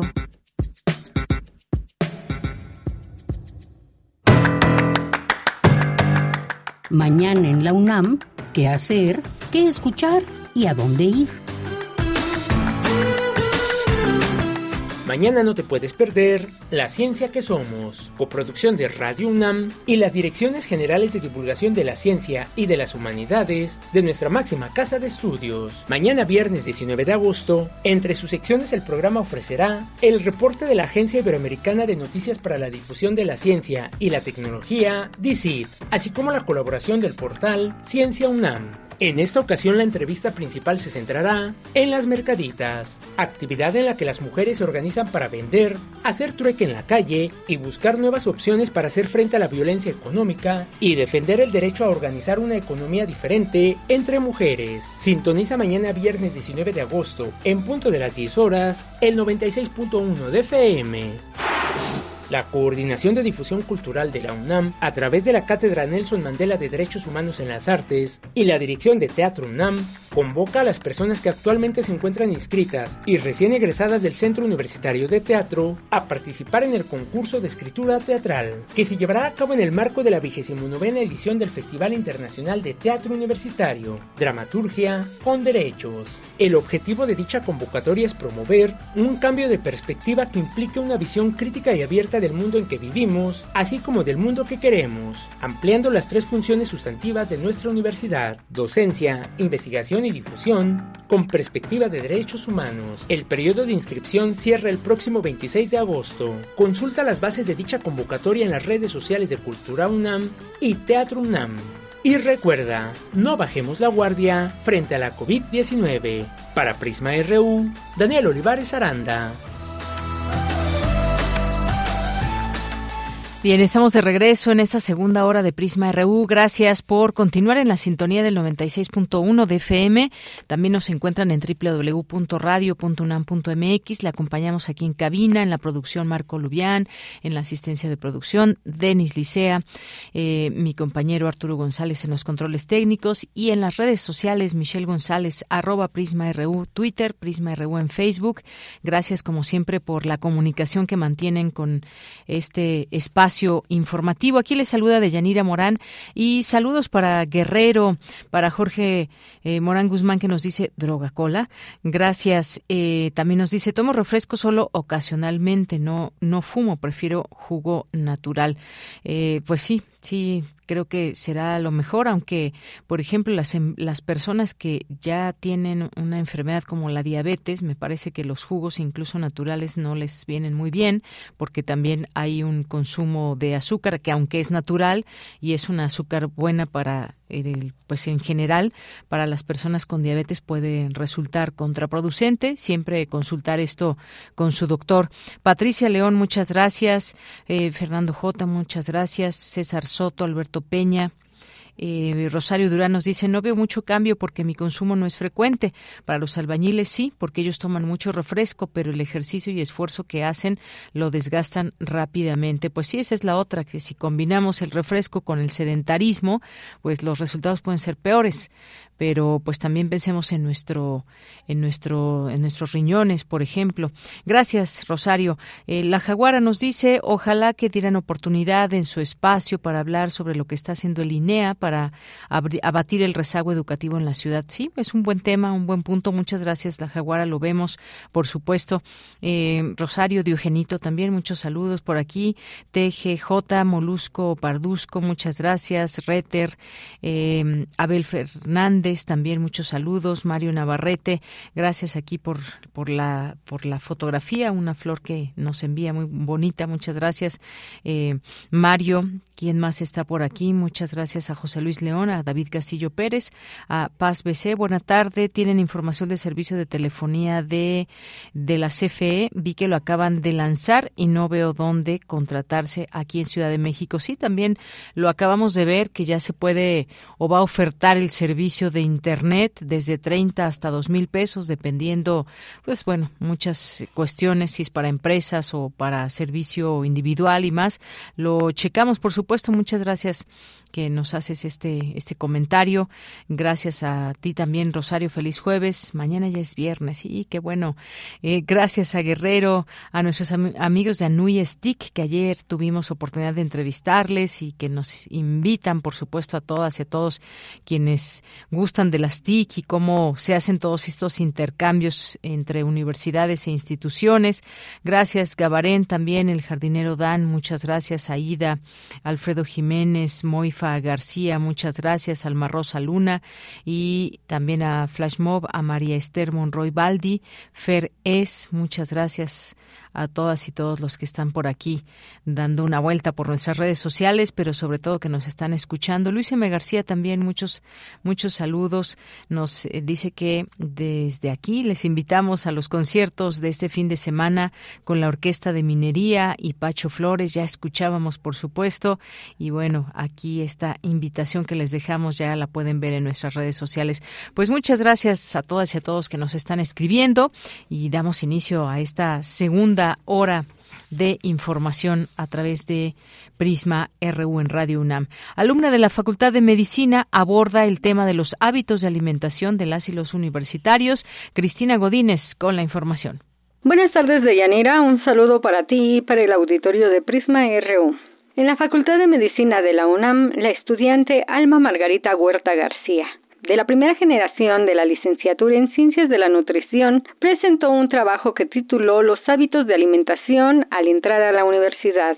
Huerta García expuso que en la transición del bachillerato a los estudios profesionales, los estudiantes enfrentan diversas situaciones que se reflejan en cambios emocionales, fisiológicos y ambientales que inciden en su tipo de alimentación, así como en la adquisición de hábitos nocivos para la salud. Y estos cambios pues son la respuesta a la adaptación de un nuevo entorno, lo que ya les mencionaba, y van a ser determinantes de los hábitos que, que van a ser adquiridos.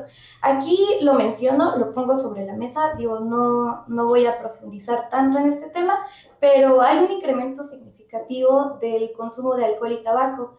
Creo que uno de los factores que también influyen en esto es pues justamente el aspecto social. Respecto a la importancia de la educación alimentaria, dijo que esto tiene efectos a largo plazo. Les mencionaba que es una cadenita en la que si empezamos en un momento, entonces se lo transmite al otro y así hasta que vayan pasando generaciones y ya se haga parte del estilo de vida. Y aquí también lo que eh, puse en grandote es que la nutrición es el punto de partida del desarrollo económico y humano. Si no tenemos una buena alimentación, pues obviamente no, no, tendremos una buena salud y si no tenemos una buena salud, pues no podremos eh, rendir correctamente en todas nuestras actividades. Alma Margarita Huerta concluye que cuidar nuestra alimentación y nuestra salud nos permitirá tener una vida sin complicaciones. Deyanira, este es mi reporte. Buenas tardes. Gracias, Cristina. Muy buenas tardes. Nos vamos ahora a la información internacional a través de Radio Francia. Relatamos al mundo. Relatamos al mundo.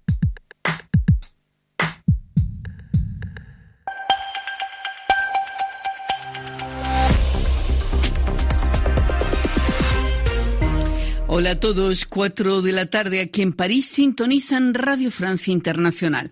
Guillaume Buffet está en la realización técnica de este programa. Vamos ya con un resumen rápido de la información internacional. Carmele Gallubo. Rusia anuncia el despliegue de aviones equipados con misiles hipersónicos último modelo en Kaliningrado, enclave ruso situado entre Polonia y Letonia y que en las últimas semanas ha sido objeto de un pulso diplomático entre Rusia y la Unión Europea. Letonia, en aplicación de las sanciones contra Moscú por la invasión de Ucrania, prohibió el tránsito por su territorio de mercancías destinadas a Kaliningrado. Finalmente, la prohibición se mantuvo únicamente para el material militar. El secretario general de la ONU, Antonio Guterres, participa hoy en Ucrania en un encuentro con el presidente Zelensky y su homólogo turco Erdogan. El tema central es la organización y coordinación de la exportación de cereales desde Ucrania, así como la situación en la central nuclear de Zaporilla, ocupada por los rusos y que en estos últimos días ha sido blanco de ataques ucranianos. En Afganistán, una mezquita nuevamente blanco de un atentado. Al menos 21 personas murieron y 33 resultaron heridas en la explosión registrada anoche en ese lugar de culto en la capital Kabul, según un nuevo balance divulgado hoy. Y en Colombia, rescatados hoy los nueve obreros que desde hacía 24 horas estaban atrapados en una mina ilegal de carbón donde se había producido un derrumbe en Cudinamarca, en el centro del país. Ayer los socorristas ya habían logrado entrar en contacto con los mineros para suministrarles aire. Esta mañana pudieron salir entre los escombros en buen estado de salud. El alza del costo de la vida desata una oleada de huelgas en Gran Bretaña que vive hoy un enésimo paro en el sector ferroviario. Solo uno de cada cinco trenes circula en el país. Los líderes sindicales advierten que Gran Bretaña podría quedar paralizada por huelgas que afectarían a todos los sectores de la economía, aunque todavía no se habla de una huelga general. Aquí en Francia, las violentas tormentas que afectaron esta mañana a la isla de Córcega han provocado cinco muertos, entre ellos un pescador. Y el ciclista colombiano Nairo Quintana anuncia que no participará en la Vuelta a España, que comienza mañana. Quintana dice que prefiere preparar su defensa. Ayer la Unión Ciclista Internacional lo descalificó del Tour por haber hecho uso del tramadol prohibido en competición.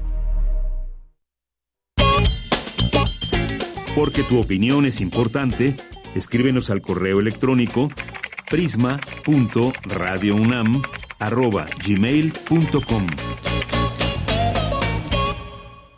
Bien, son las 2 de la tarde con 15 minutos. Muchas gracias por continuar en esta sintonía. Y bueno, pues estamos intentando generar esta eh, llamada con el licenciado Marco Alfaro, quien es, quien es presidente de la Feria Universitaria del Libro de la Universidad Nacional Autónoma de Hidalgo, que pues siempre es un gusto poder invitarles a distintos eventos donde se promueve la lectura, donde pues hay una serie de actividades, hay presentaciones de libro y invitados muy especiales también. Y en este sentido, pues la Feria Universitaria del Libro de la Universidad de Hidalgo también siempre aquí con un espacio. Eh, ¿Ya está en la línea? ¿No está en la línea? Ah, no está en la línea. Vamos a, a dejar un poco de tiempo, a ver si nos contestan. Ya nos habían dicho que ya en cualquier momento nos tomaban esta llamada, pero vamos a platicar, si no es con el licenciado Marco Alfaro, pues estaremos platicando en un momento más con el director de Cultura Física de la Dirección General de Deporte UNAM, Valentina Albarrán Albarrán, porque Deporte UNAM presenta una aplicación móvil para promover la activación física y queremos también enterarnos de todo, utilizar esta aplicación. Eh, tenemos tantas aplicaciones de pronto en el teléfono, cuáles sí usamos, cuáles no, cuáles realmente son necesarias en nuestro día a día y bueno, pues creemos que quizás también esta opción pueda generar la posibilidad de activarse físicamente, pero ya los detalles nos los dará Valentina Albarrán Albarrán, que también en cualquier momento nos estarán contestando. ¿A quién tenemos por ahí? Todavía no tenemos a nadie. Ya está Valentín. Ah, muy bien. Bueno, pues le damos la bienvenida aquí a Valentín Albarrán, director de Cultura Física de la Dirección General de Deporte UNAM. ¿Qué tal, Valentín? Bienvenido. Muy buenas tardes. Muy buenas tardes, eh, Valentín Albarrán, director de Cultura Física de la Dirección General de Deporte UNAM. Buenas tardes. Hola, ¿qué tal? Buenas tardes. Un gusto estar con ustedes. Un gusto eh, escucharle. Pues platíquenos de esta aplicación móvil para promover la activación física que está lanzando Deporte UNAM. Eh, pues miren, em, a partir de la pandemia, em, un poquito antes incluso ya estábamos con la idea de generar eh, recursos digitales para acompañar a las personas en su ejercicio. Creemos que México tiene un vasto, una vasta infraestructura deportiva, pero que lo que hace falta es una orientación capacitada para eh, pues que las personas puedan realizar el ejercicio de una manera óptima, ¿no? Ya sea si son principiantes, intermedios avanzados y dependiendo de eh, los objetivos que persigan con el ejercicio. Entonces, eh, justo con la pandemia, pues nos nos, nos llegó de golpe la necesidad de, atender esto y además de toda la, digamos, de todos los contenidos que estuvimos publicando en línea, nos dimos a la tarea de empezar el desarrollo de una aplicación móvil que nos permitiera este pues darle seguimiento al, al ejercicio de sobre todo de los universitarios pero en general de cualquier de cualquier usuario. Eh, en particular pues tiene lo que lo que digamos aplicaciones de este tipo suelen tener que es eh, la medición de la distancia recorrida del tiempo de la quema calórica incluso del índice de masa corporal pero tiene además eh, digamos otras otras aristas. Eh, en él pueden encontrar las noticias y las convocatorias de todos los programas y eventos que hacen y que generan eh, el deporte universitario. Eh, les va a llevar una secuencia o una un registro de su actividad física semanal, mensual y anual. nos va a permitir convocar eventos en línea, es decir, a través de la aplicación podrán participar en lo individual o en lo grupal eh, este, los usuarios sin necesidad de juntarse en algún espacio. Por ejemplo, eh, a ver, en, el mes de septiembre, eh, ¿quién acumula más eh, distancia recorrida o quién acumula más tiempo de ejercicio este, realizado? Incluso entre los planteles podríamos ponerlos a competir. Esa es una de las próximas iniciativas, a ver qué plantel se activa más. Y esto es con, con la intención de promover la activación física entre los universitarios. Tiene además una red social interna, es decir, nos parece que es importante el reconocimiento de los pares para em, pues para generar el hábito del ejercicio. Entonces hay manera de que entre ellos se, se se conozcan las, las sesiones de ejercicio que, hacen y puedan conocer y reconocer el esfuerzo de sus compañeros y compañeras. Em, además de que puedan publicar sus sesiones de ejercicio en cualquiera de las redes sociales pues más populares, pues eh, WhatsApp, Twitter, etcétera, todas estas. Bueno, pues muy dinámica que se escucha esta aplicación. ¿Cómo se llama la aplicación?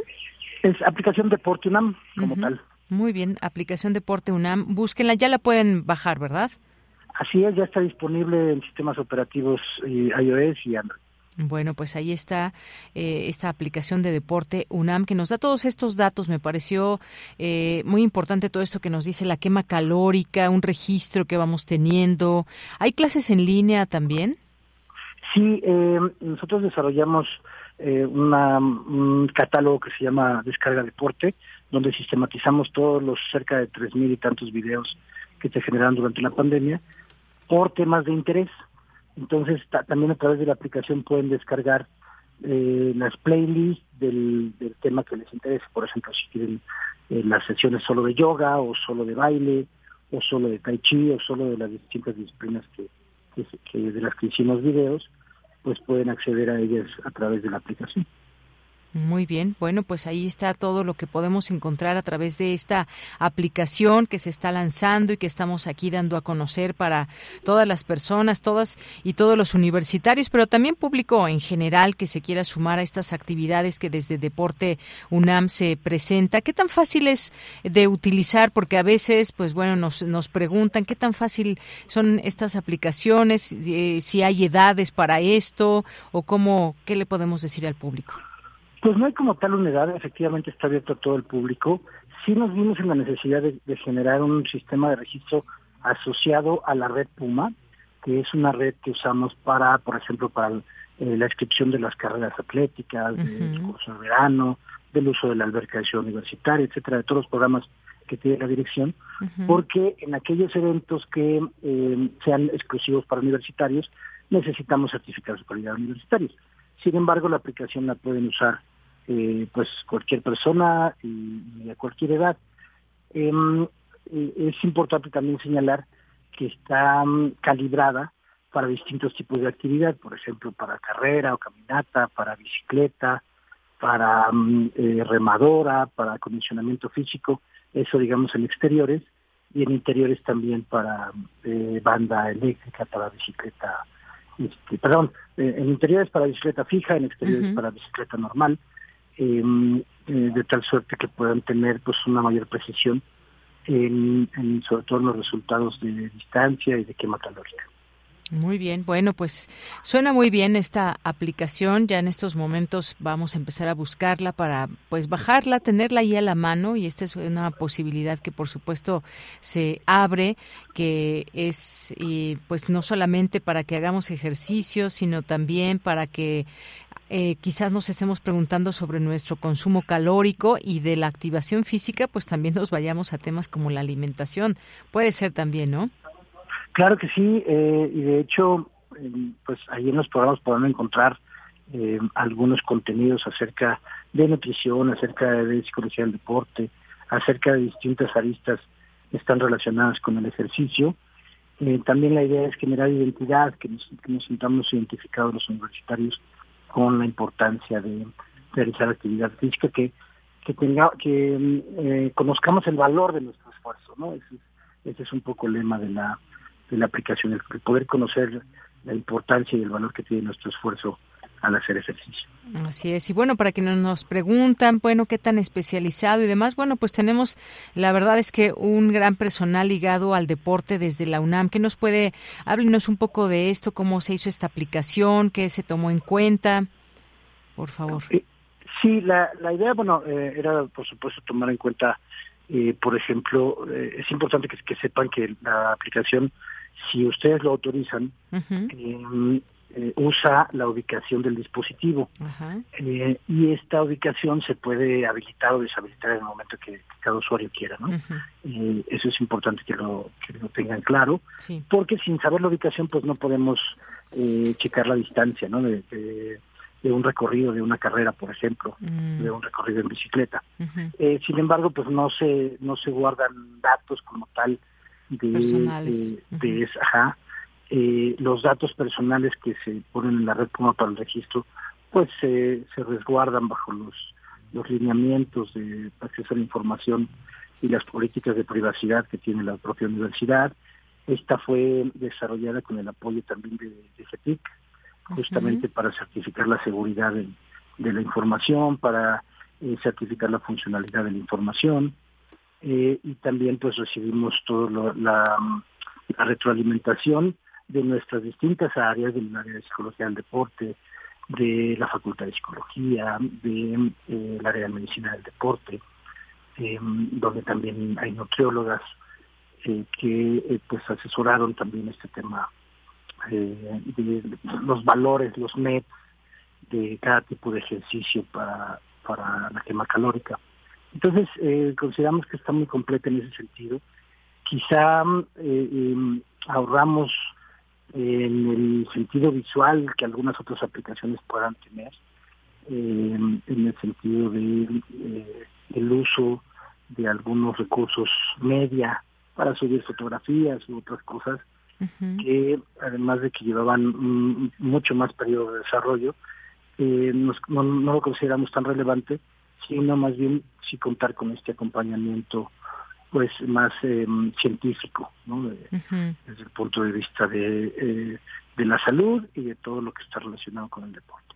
Muy bien, bueno, pues ahí está. Bajemos esta aplicación, démonos la oportunidad de conocerla, de ser parte de estas activaciones que siempre son importantes. Tengamos en cuenta también la importancia del ejercicio, de la activación diaria, eh, con, quizás con algún descanso en algún día de la semana, pero pues sobre todo es un tema que está ligado a la salud y está ligado a la posibilidad de generar una vida eh, pues más sana, más activa y con ya se darán ustedes cuenta cuando hacen ejercicio, que se sienten con más energía.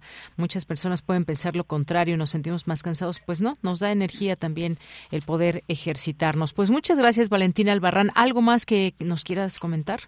Eh, eh en, ese sentido que los beneficios no son solo a nivel físico, sino sobre todo a nivel psicológico y social, que, hacer ejercicio pues em, tiene que ver con un estado de bienestar biopsicosocial desde el punto de vista fisiológico, emocional, mental y de socialización. Entonces, eh, que es finalmente la definición de salud que tiene la Organización Mundial de la Salud, ¿no?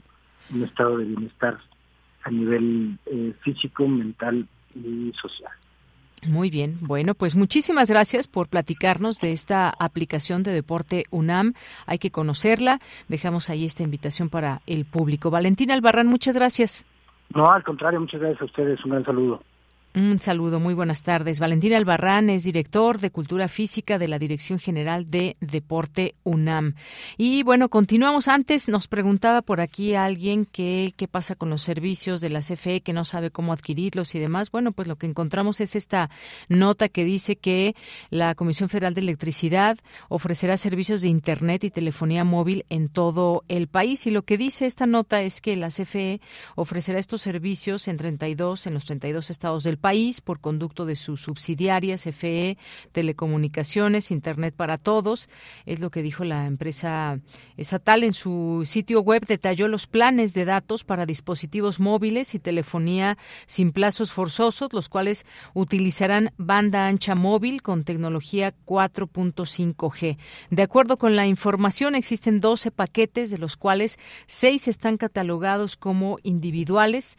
Van de 3 hasta 30 días tres semestrales y los últimos tres anuales con diferentes servicios y capacidad de datos. El precio más accesible será de 30 pesos y llegará hasta los 2.100 de acuerdo a los servicios que requieran los consumidores, ya sea servicio de telefonía, gigas en datos móviles, hotspot y SMS, entre otros. La empresa explicó que los servicios podrán pagarse con tarjetas Visa, Mastercard y demás, así como pagos en efectivo en Telecom Telégrafos. Así que, pues bueno, ofrecerá también la portabilidad del número telefónico y el sitio web. Se tienen que meter a la página cfetit.mx para consultar si su dispositivo móvil es compatible con la red de la empresa estatal. Así que tenemos esta información, se tiene que meter para quien nos preguntaba a esta página de internet para que puedan adquirir el servicio que pues mejor les pueda acomodar. Son las 2 de la tarde con 30 minutos. Vamos a escuchar esto de Margarita Castillo.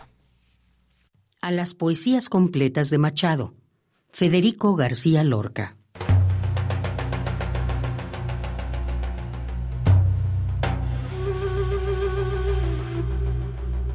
Un libro de poesías es el otoño muerto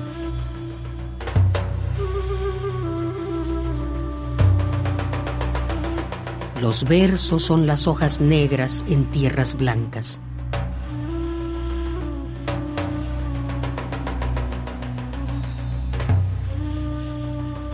El poeta es un árbol con frutos de tristeza y con hojas marchitas de llorar lo que ama.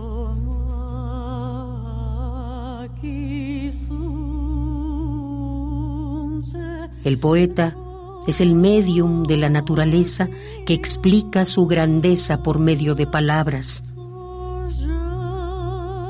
El poeta comprende todo lo incomprensible y a cosas que se odian, él, amigas las llama.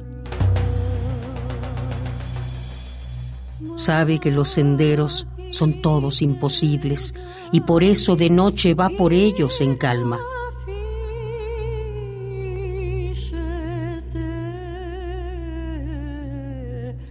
Los libros de versos, entre rosas de sangre, van pasando las tristes y eternas caravanas que hicieron al poeta cuando llora en las tardes, rodeado y ceñido por sus propios fantasmas.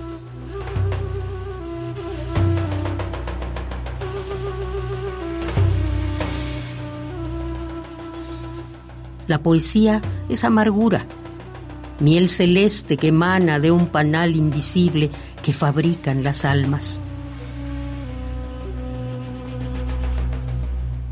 Poesía es lo imposible hecho posible. Arpa que tiene en vez de cuerdas corazones y llamas. Poesía es la vida que cruzamos con ansia, esperando al que lleva sin rumbo nuestra barca.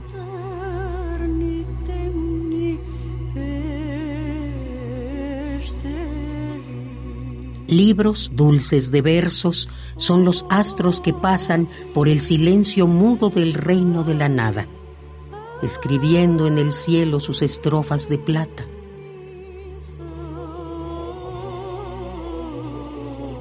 Oh, qué penas tan hondas y nunca remediadas las voces dolorosas que los poetas cantan.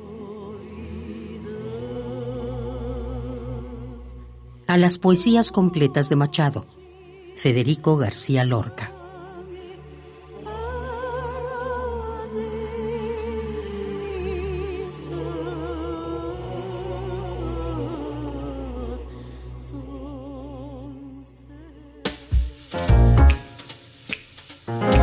Cinemaedro con Carlos Narro.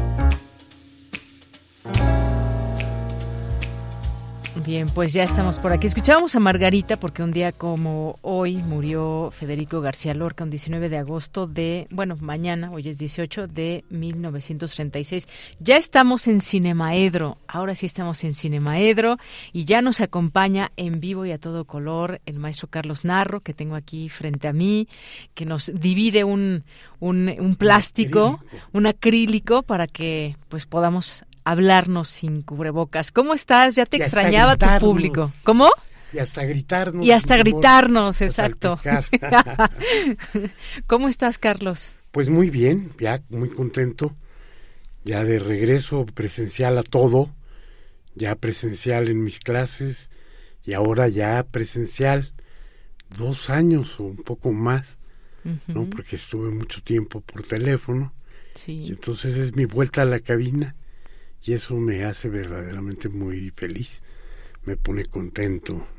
Qué bueno, porque ya nos preguntaban aquí varios radioescuchas que dónde estabas, que si ibas a regresar. Les dijimos que pronto, pronto se. Que me había dado a la fuga. Pero que te habías dado a la fuga. no, no, fue una razón mayor y todo el tiempo estuve extrañando el programa, extrañando a ti Yanira, extrañando al público de Radio UNAM. Pero bueno, pues ya estamos aquí de nuevo para seguir provocando como en todas las ocasiones anteriores. Vaya que porque, claro que no creo ni en las verdades absolutas, ni en las obediencias ciegas, ni en el respeto a este, los íconos. Y sí creo que la única manera de encontrar la verdad es dudar, hurgar y dudar. Si partimos de dar algo por cierto, y estoy hablando de todos, ¿no? O sea, de cualquier lado que estés, si no dudas, ya te equivocaste. Es por seguro. En el primer paso a lo mejor no, pero en el segundo y en el tercero ya te equivocaste. Hay que dudar, hay que poner todo a pasarlo a través del tamiz de la razón, de la razón crítica, que es lo único que nos hace verdaderamente personas. Lo otro, la obediencia, la repetición de las consignas, no sé, sirven para la construcción de los totalitarismos y de las sociedades inamovibles. Entonces, eso no es lo que nos interesa. A mí no. Eso no es lo que nos interesa en las universidades. Eso sí lo creo como parte del pensamiento universitario. Pensamiento crítico, eh, no al dogma, eh, búsqueda de la verdad. Y eso me hace pensar que, por ejemplo, en los acontecimientos no dejo de quitarme de la cabeza, no, no puedo quitarme de la cabeza las imágenes de la semana pasada en Guanajuato, en Jalisco, en Ciudad Juárez, en Tijuana, que me parecen una cosa verdaderamente terrible, terrible, y todas las explicaciones fáciles me parecen todavía peor de terribles. Nos alejan del verdadero entendimiento de lo que está pasando. Y me hace voltear los ojos al pasado y recordar a mi amigo, mi amiguito, como le gustaba decir, a Santiago Genovés, un extraordinario antropólogo de origen español, pero mexicanísimo porque llegó a los 15 años en la primera oleada del exilio, eh, producto de la del golpe de Estado y la masacre que han dado en llamar guerra civil en España, y que se convirtió en uno de los más preclaros en varias cosas que investigó. ¿no? Fue el primero en el mundo, por ejemplo, en romper el mito así de el hombre de, el hombre de Cromañón, el hombre, mm. cuando analizó los huesos del que entonces llamaba el hombre de Tepexpan y que eran los restos más antiguos humanos encontrados en México, los restos de un nativo de estas tierras que peleaba con mamuts. Él los analizó y dijo, pues, contra el este, molestia que les ocasione a los machos de este país, el hombre de Tepexpan es mujer. Fue uno de sus muchos, muchísimos hallazgos. Eh, fue muy famoso por andar de balsero, le decían, de aventurero. Este, hizo la balsa a Cali para pasar en el, este, en el océano una temporada de 100 días con un grupo de personas seleccionadas para ver qué es lo que pasaba en el encierro en su estudio sobre la violencia ya. Y ahí encontró que una de las causas principales de la violencia es la búsqueda del poder y no otra cosa o la afirmación del, poder. Eh, él fue el promotor de que la UNESCO aceptara una declaración como propia.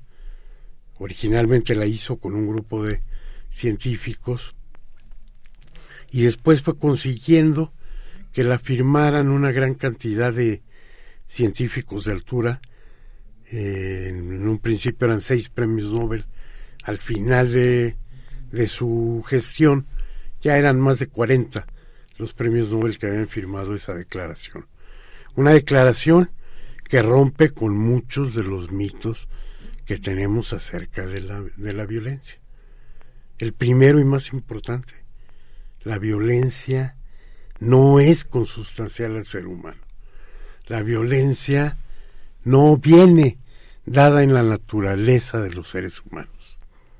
La violencia es un producto cultural y como dice en la declaración sobre la guerra, pero que se puede pasar para acá, si nace en el cerebro de los hombres, es en el cerebro de los hombres donde lo podemos exterminar.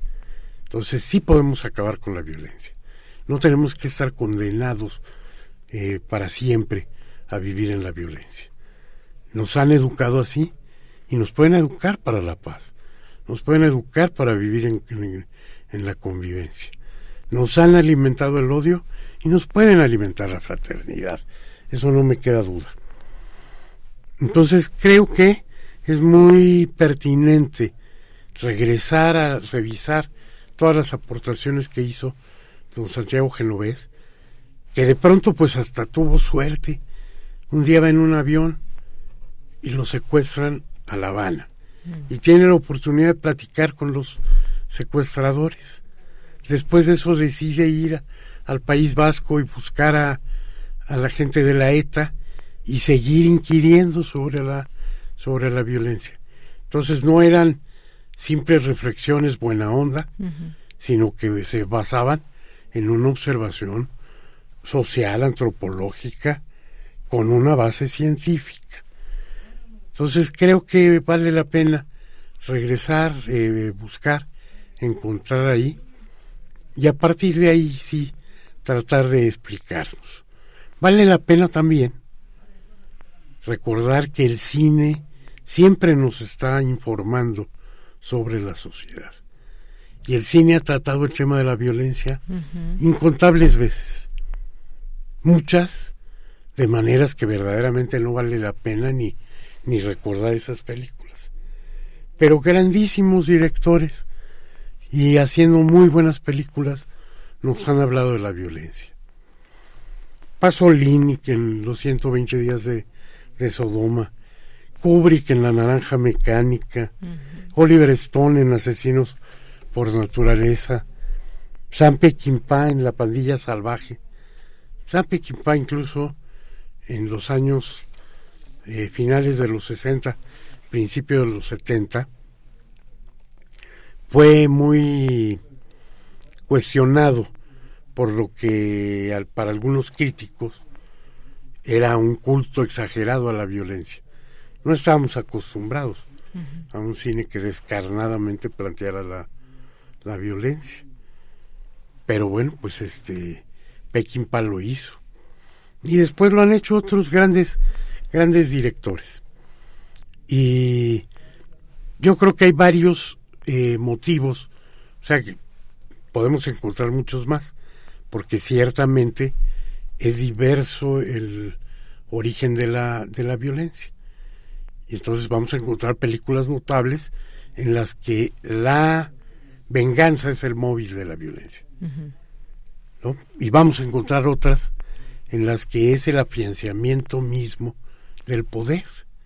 Si sería ese el caso de, de Saló, por ejemplo, en el que metafóricamente en una república inventada eh, nos está hablando del, del fascismo, del nazismo, de los regímenes autoritarios, Pasolini. Molestó muchísimo. En México la película se ha pasado solo de manera irregular, porque nunca saltó las trabas de la censura. O sea, la, la presentó en algún ciclo la Filmoteca como el cine que debimos haber visto y que no nos dejaron.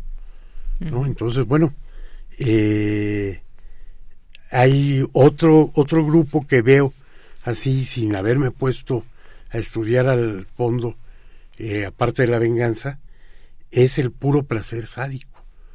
Porque si lo encontramos en películas como Stal, ¿no? Como eh, La Casa, ¿no? La Casa, una película en la que un grupo de muy ricos alquilan una gran propiedad y secuestran a personas a las que creen que, que se han comportado mal y que merecen formar parte de su cacería, como las presas de la cacería. ¿no? Película también sumamente fuerte. ¿no? O La Purga, una serie de películas en las que una dictadura norteamericana permite que la gente salga a matarse y que salgan a matarse para este supuestamente eh, expiar sus pecados.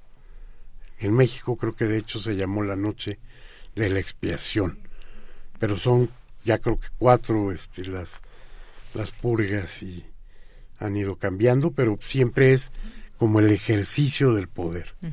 Entonces esos tres grandes grupos veo como este, como muy importantes y sí creo que hay grandes películas que vale la pena ver, que vale la pena este detenernos en ellas y que algunas son sumamente eh, conocidas, otras no tanto, ¿no? Este Funny Games de de Haneke que yo creo que, que es una película enorme y en la que se ve su placer este sádico de por juego, por una apuesta, voy a aterrorizar a una familia, los voy a secuestrar y los voy a tener toda la toda la noche hasta liquidarlos cuando ya me quiero ir, ¿no? O Kill Bill, una Mm, gran Kill película de, de venganza, o aquellas que quisieron pasar como documentales y que sí tienen una técnica documental, pero bueno, son semi-documentales como Perro Mundo, o que no son nada documentales, pero sí quisieron pasar como eso, como Holocausto Caníbal. Pero tú dime, Deyanira, ¿cuál es tu película favorita de violencia? Porque Pues fíjate, antes de decirte la película favorita, eh, también el tema de la violencia que se expone en muchas películas que han tratado el tema de la guerra, ¿no? Por ejemplo, hubo una más reciente, 1917, me parece, eh, que también trata este tema y de cómo pues cómo se suscitan estas situaciones ya entre entre naciones, ¿no? Y cómo Sí. los ejércitos y demás la, la violencia. Pero esa que mencionabas, asesinos por naturaleza, yo creo que es una de las que más me, me impactaron en su momento. Ya tiene pues muchos años. Yo fui al estreno, imagínate. Me gustó mucho esa película, la de Kill Bill que mencionas a mí también. Me, me aterrorizó Sí, sí, sí. que me gustara tanto. A mí también, O sea, fíjate. me gustó mucho y luego a las pocas horas decía yo, pero qué gusto tengo por la violencia, ¿no? Exactamente. ¿Dónde se Sí, oculta ese algo mío que puede sentirse contento al salir de una demostración de tanta violencia? Sí, la de la de Naranja Mecánica también. Y era guion de Tarantino, ¿eh? Este, De Asesinos Tarantino. por naturaleza. Ajá, Ahí, de ahí fue cuando cobró por primera vez una cantidad que ya le permitió hacer su propia película. Entonces, Y bueno, no sé si viste primero La Naranja Mecánica o leíste el libro. En mi caso, primero leí el libro y bueno, la película me gustó mucho también. Ya ves que luego hay algunas adaptaciones que no son tan buenas, pero Yo vi primero la película y después leí el libro. Este, las dos cosas son pero maravillosas, maravillosas y si son duras, ¿no? Si son duras. El, el libro tiene algo muy interesante, fíjate que eh, me hizo recorrerlo con mucho el diccionario de cuidado. términos al último. Es que el todo el libro Sí. está escrito como un curso de iniciación al ruso. Entonces, todos esos términos, todo ese caló es una pre- si te aprendes el caló, ya pasaste ruso uno. Se ¿no? me quedó Estás la palabra jaroshó. Esa se- fue la que se me quedó del La leche, ¿cómo se llama? Ay, no me acuerdo. Yo tampoco, pero ahí está al final del libro. Ahí está al final muchas palabras, el, este, exactamente. Los, los términos. Bueno, pues ahí están estas eh, distintas películas. Esta, bueno, más que propuesta, preguntémonos qué películas nos gustan, que abordan el tema de la violencia, cómo lo abordan también, por qué nos gustan. Y bueno, pues abordar la violencia desde distintas ópticas y sobre también todo, es muy cómo nos permiten conocer lo que pasa en nuestras sociedades. Exactamente. O sea, el cine es un instrumento que siempre está reflejando, interpretando la realidad. Claro. Y entonces esas películas a veces nos transmiten el punto de vista de alguien que es un autoritario, pues, ¿no? Sí. Pero de todas maneras nos está dejando ver una realidad que existe en la Claro, una realidad de ahora películas y también hay varias series que abordan, si lo queremos ver más cerca de lo que acontece en México, pues ya ves estas series que hay también del narcotráfico y demás que son Ay, Dios, a no veces me hagas retorcer del bastante violentas. Sí, yo sé que, Es que- es que no, no hay que hacer ni apología y muchas veces no Exactamente. están Y hay una, una cantidad de cosas en esas series que a mí me hacen pensar que el capital para hacerlas viene del narcotráfico. ¿no? O sea, cuando ves una serie que ensalza al cártel de Sinaloa, y este y denigra al de Ciudad Juárez, tú dices ahí no hay una investigación, ahí hay un planteamiento que trae gato encerrado, ¿no? O sea, vamos, el desafortunadamente el cine mexicano ha sido terrible en el tratamiento de muchas cosas incluso en este de la violencia. Así es. Bueno, pues Carlos, se nos acabó el tiempo. Muchas gracias por estar aquí. Bienvenido de nueva cuenta Cinemaedro. Gracias y espero que nos estaremos escuchando y compartiendo los micrófonos mucho tiempo más. Claro que sí. Muchas gracias, Carlos. Gracias a ti. Gracias a todo el auditorio. Gracias, Gracias a, los que me esperaron. Sí, ahí están, seguramente nos van a escribir. Gracias, Carlos Narro. Nos escuchamos el siguiente jueves. Cultura RU. Bien, nos vamos ahora a Cultura con Tamara Quiroz. Adelante, Tamara. Deyanira, un gusto saludarte y saludar al auditorio de Prisma RU en esta recta final de nuestra transmisión. Acercándonos ya al fin de semana, tenemos información de una propuesta escénica que se presenta en el Foro La Gruta del Centro Cultural Helénico.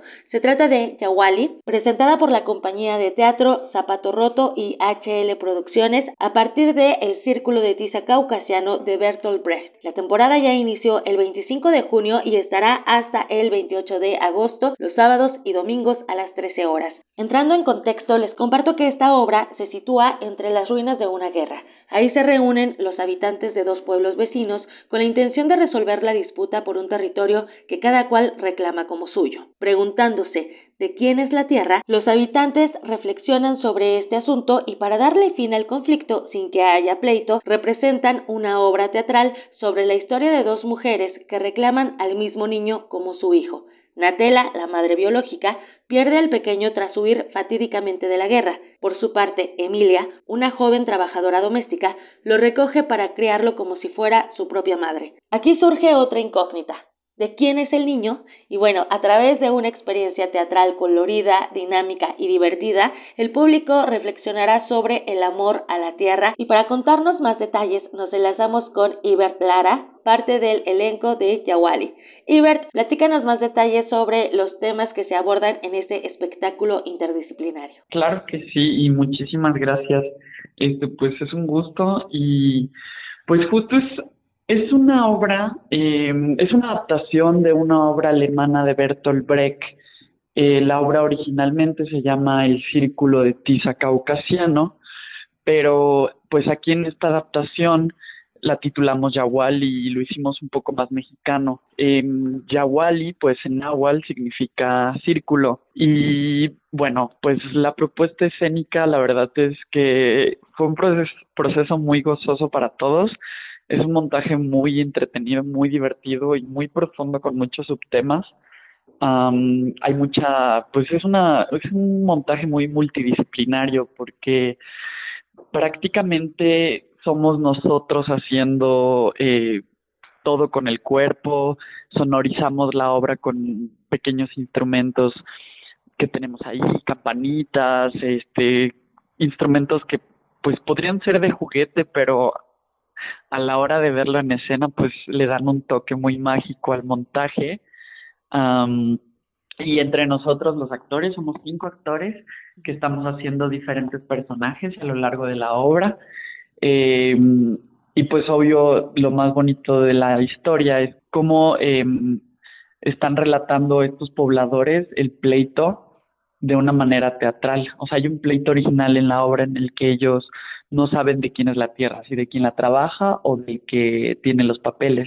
Entonces, para solucionar el problema, ellos deciden hacer una obra de teatro. Y sí, justo y en la obra de teatro eh, es el pleito entre una madre, la madre biológica y la madre, pues, adoptiva, porque hay un levantamiento en el pueblo y la madre biológica, que es esposa del gobernador, se sale corriendo y se olvida del niño. Y una de las criadas se hace cargo del niño. Entonces, justo al final hay un juicio que pues es donde se desenvuelve todo toda esta trama Y pues de eso va más o menos la historia y sí, es para todas las edades. Eso es importante que es para todas las edades. Ibert, eh, ¿cómo les ha ido con las presentaciones de Yawali partiendo del poco aforo que teníamos en los teatros eh, porque se atravesó el confinamiento, pero ya retomamos? ¿Cómo les va en estos meses en donde no solo los teatreros se vieron perjudicados, sino también el público, aquellos que consumen teatro y que van y buscan nuevas propuestas. Así es, exactamente. Pues la verdad es que originalmente esta obra justo la íbamos a hacer en el 2020. Ya estábamos a dos semanas de estrenar y pues la pandemia nos vino a arruinar a todos muchas cosas. Este de, pero afortunadamente sí se dio la oportunidad, pudimos regresar, estamos muy felices de estar llevando esta historia a cabo que a la gente que ha ido de verdad le ha fascinado demasiado la obra y eso nos hace muy feliz. Eh, les fascina muchísimo los comentarios en las redes sociales, nos, lo han escrito, saliendo de la obra nos lo dicen. Entonces sí estamos como muy felices que la gente sí le esté gustando y el mensaje se esté dando. Eh, igual pues creo que algo que me gustaría comentar de eso es que pues prácticamente somos talento joven nosotros creo que eso es algo importante que debemos de apoyarnos entre todos y artistas y, entre el público y demás. Creo que es muy valioso empezar a valorar el, nuevo talento emergente, el talento joven, porque pues somos los que estamos empezando, somos los que tenemos nuevas cosas que decir y nuevas cosas que proponer y eso creo que lo hace todavía más valioso y más significativo. Totalmente de acuerdo y ver todos vamos aprendiendo en este camino, conocerlos a ustedes como talento emergente, también es importante mencionarlo, ¿no? Porque vienen con estas ideas, digamos, frescas, con propuestas que van compartiendo y creo que también tienen esta ventaja de presentarse en un foro que es muy íntimo acá en la Ciudad de México, el Foro de la Gruta. Sí, justo, sí, es muy bonito y la verdad es que el equipo en el helénico es increíble, son unas personas muy, muy lindas y nos han apoyado muchísimo. Estamos también muy agradecidos con ellos por la oportunidad. Eso. Ibert, gracias por tomar la llamada, gracias por platicarnos sobre esta adaptación teatral. Yawali está todos los sábados y domingos a las 13 horas, ¿verdad? A las 13 horas, así es, en el Foro La Gruta, hasta el 28 de agosto. Ya, ya casi terminamos la temporada. Bien, que vengan más recintos donde se puedan presentar, además de este foro del helénico, porque es importante descentralizar el teatro, llegar a más lugares y sobre todo haciéndolo con propuestas y sobre todo si se hace con propuestas emergentes. Exactamente, sí, que justo es una de nuestras propuestas y es algo que nos gustaría hacer. Esperemos si lo logremos, pero sí está en nuestros planes, porque sí es importante eso. Muchas gracias y un gustazo conocerles y un abrazo. Gracias. Ibar Clara es actor, parte del elenco de la obra Yawali. De Yanira, regreso contigo a la cabina. Hasta el lunes. Gracias, Tamara. Muchas gracias por la sección de cultura y gracias a todo el público que nos ha estado siguiendo, que nos manda sus mensajes a través de nuestras redes sociales. Les mandamos muchos saludos y los esperamos el día de mañana con más información. Gracias a todo el equipo que hace posible estas transmisiones diarias a través de esta frecuencia, el 96.1 de FM. Muchos saludos aquí a las personas que nos estuvieron escribiendo en los últimos momentos. Eh, gracias a Guerrero, gracias a Carmen Valencia, ya, ya, ya se le extrañaba al maestro Carlos Narro, nos dice Alfredo Jiménez Lager, la naranja mecánica, la leche se dice moloco, eh, mira, muy bien Alfredo, y lo preparaban con Velocetti, entonces tomaba el nombre de Moloco Plus, imagínate. Bueno, pues muchas gracias Alejandro Ortiz también, muchas gracias Patricia León El Zarco, muchas gracias Analí Arias, ya se extrañaba al maestro, bueno, pues ahí ya les hacemos llegar, le hacemos llegar todos sus mensajes. Nos tenemos que despedir. A nombre de todo el equipo, soy de Yanira Morán. Que tenga buena tarde, buen provecho y hasta mañana. Radio UNAM presentó Prisma RU. Una mirada universitaria sobre los acontecimientos actuales. Prisma RU. Relatamos al mundo.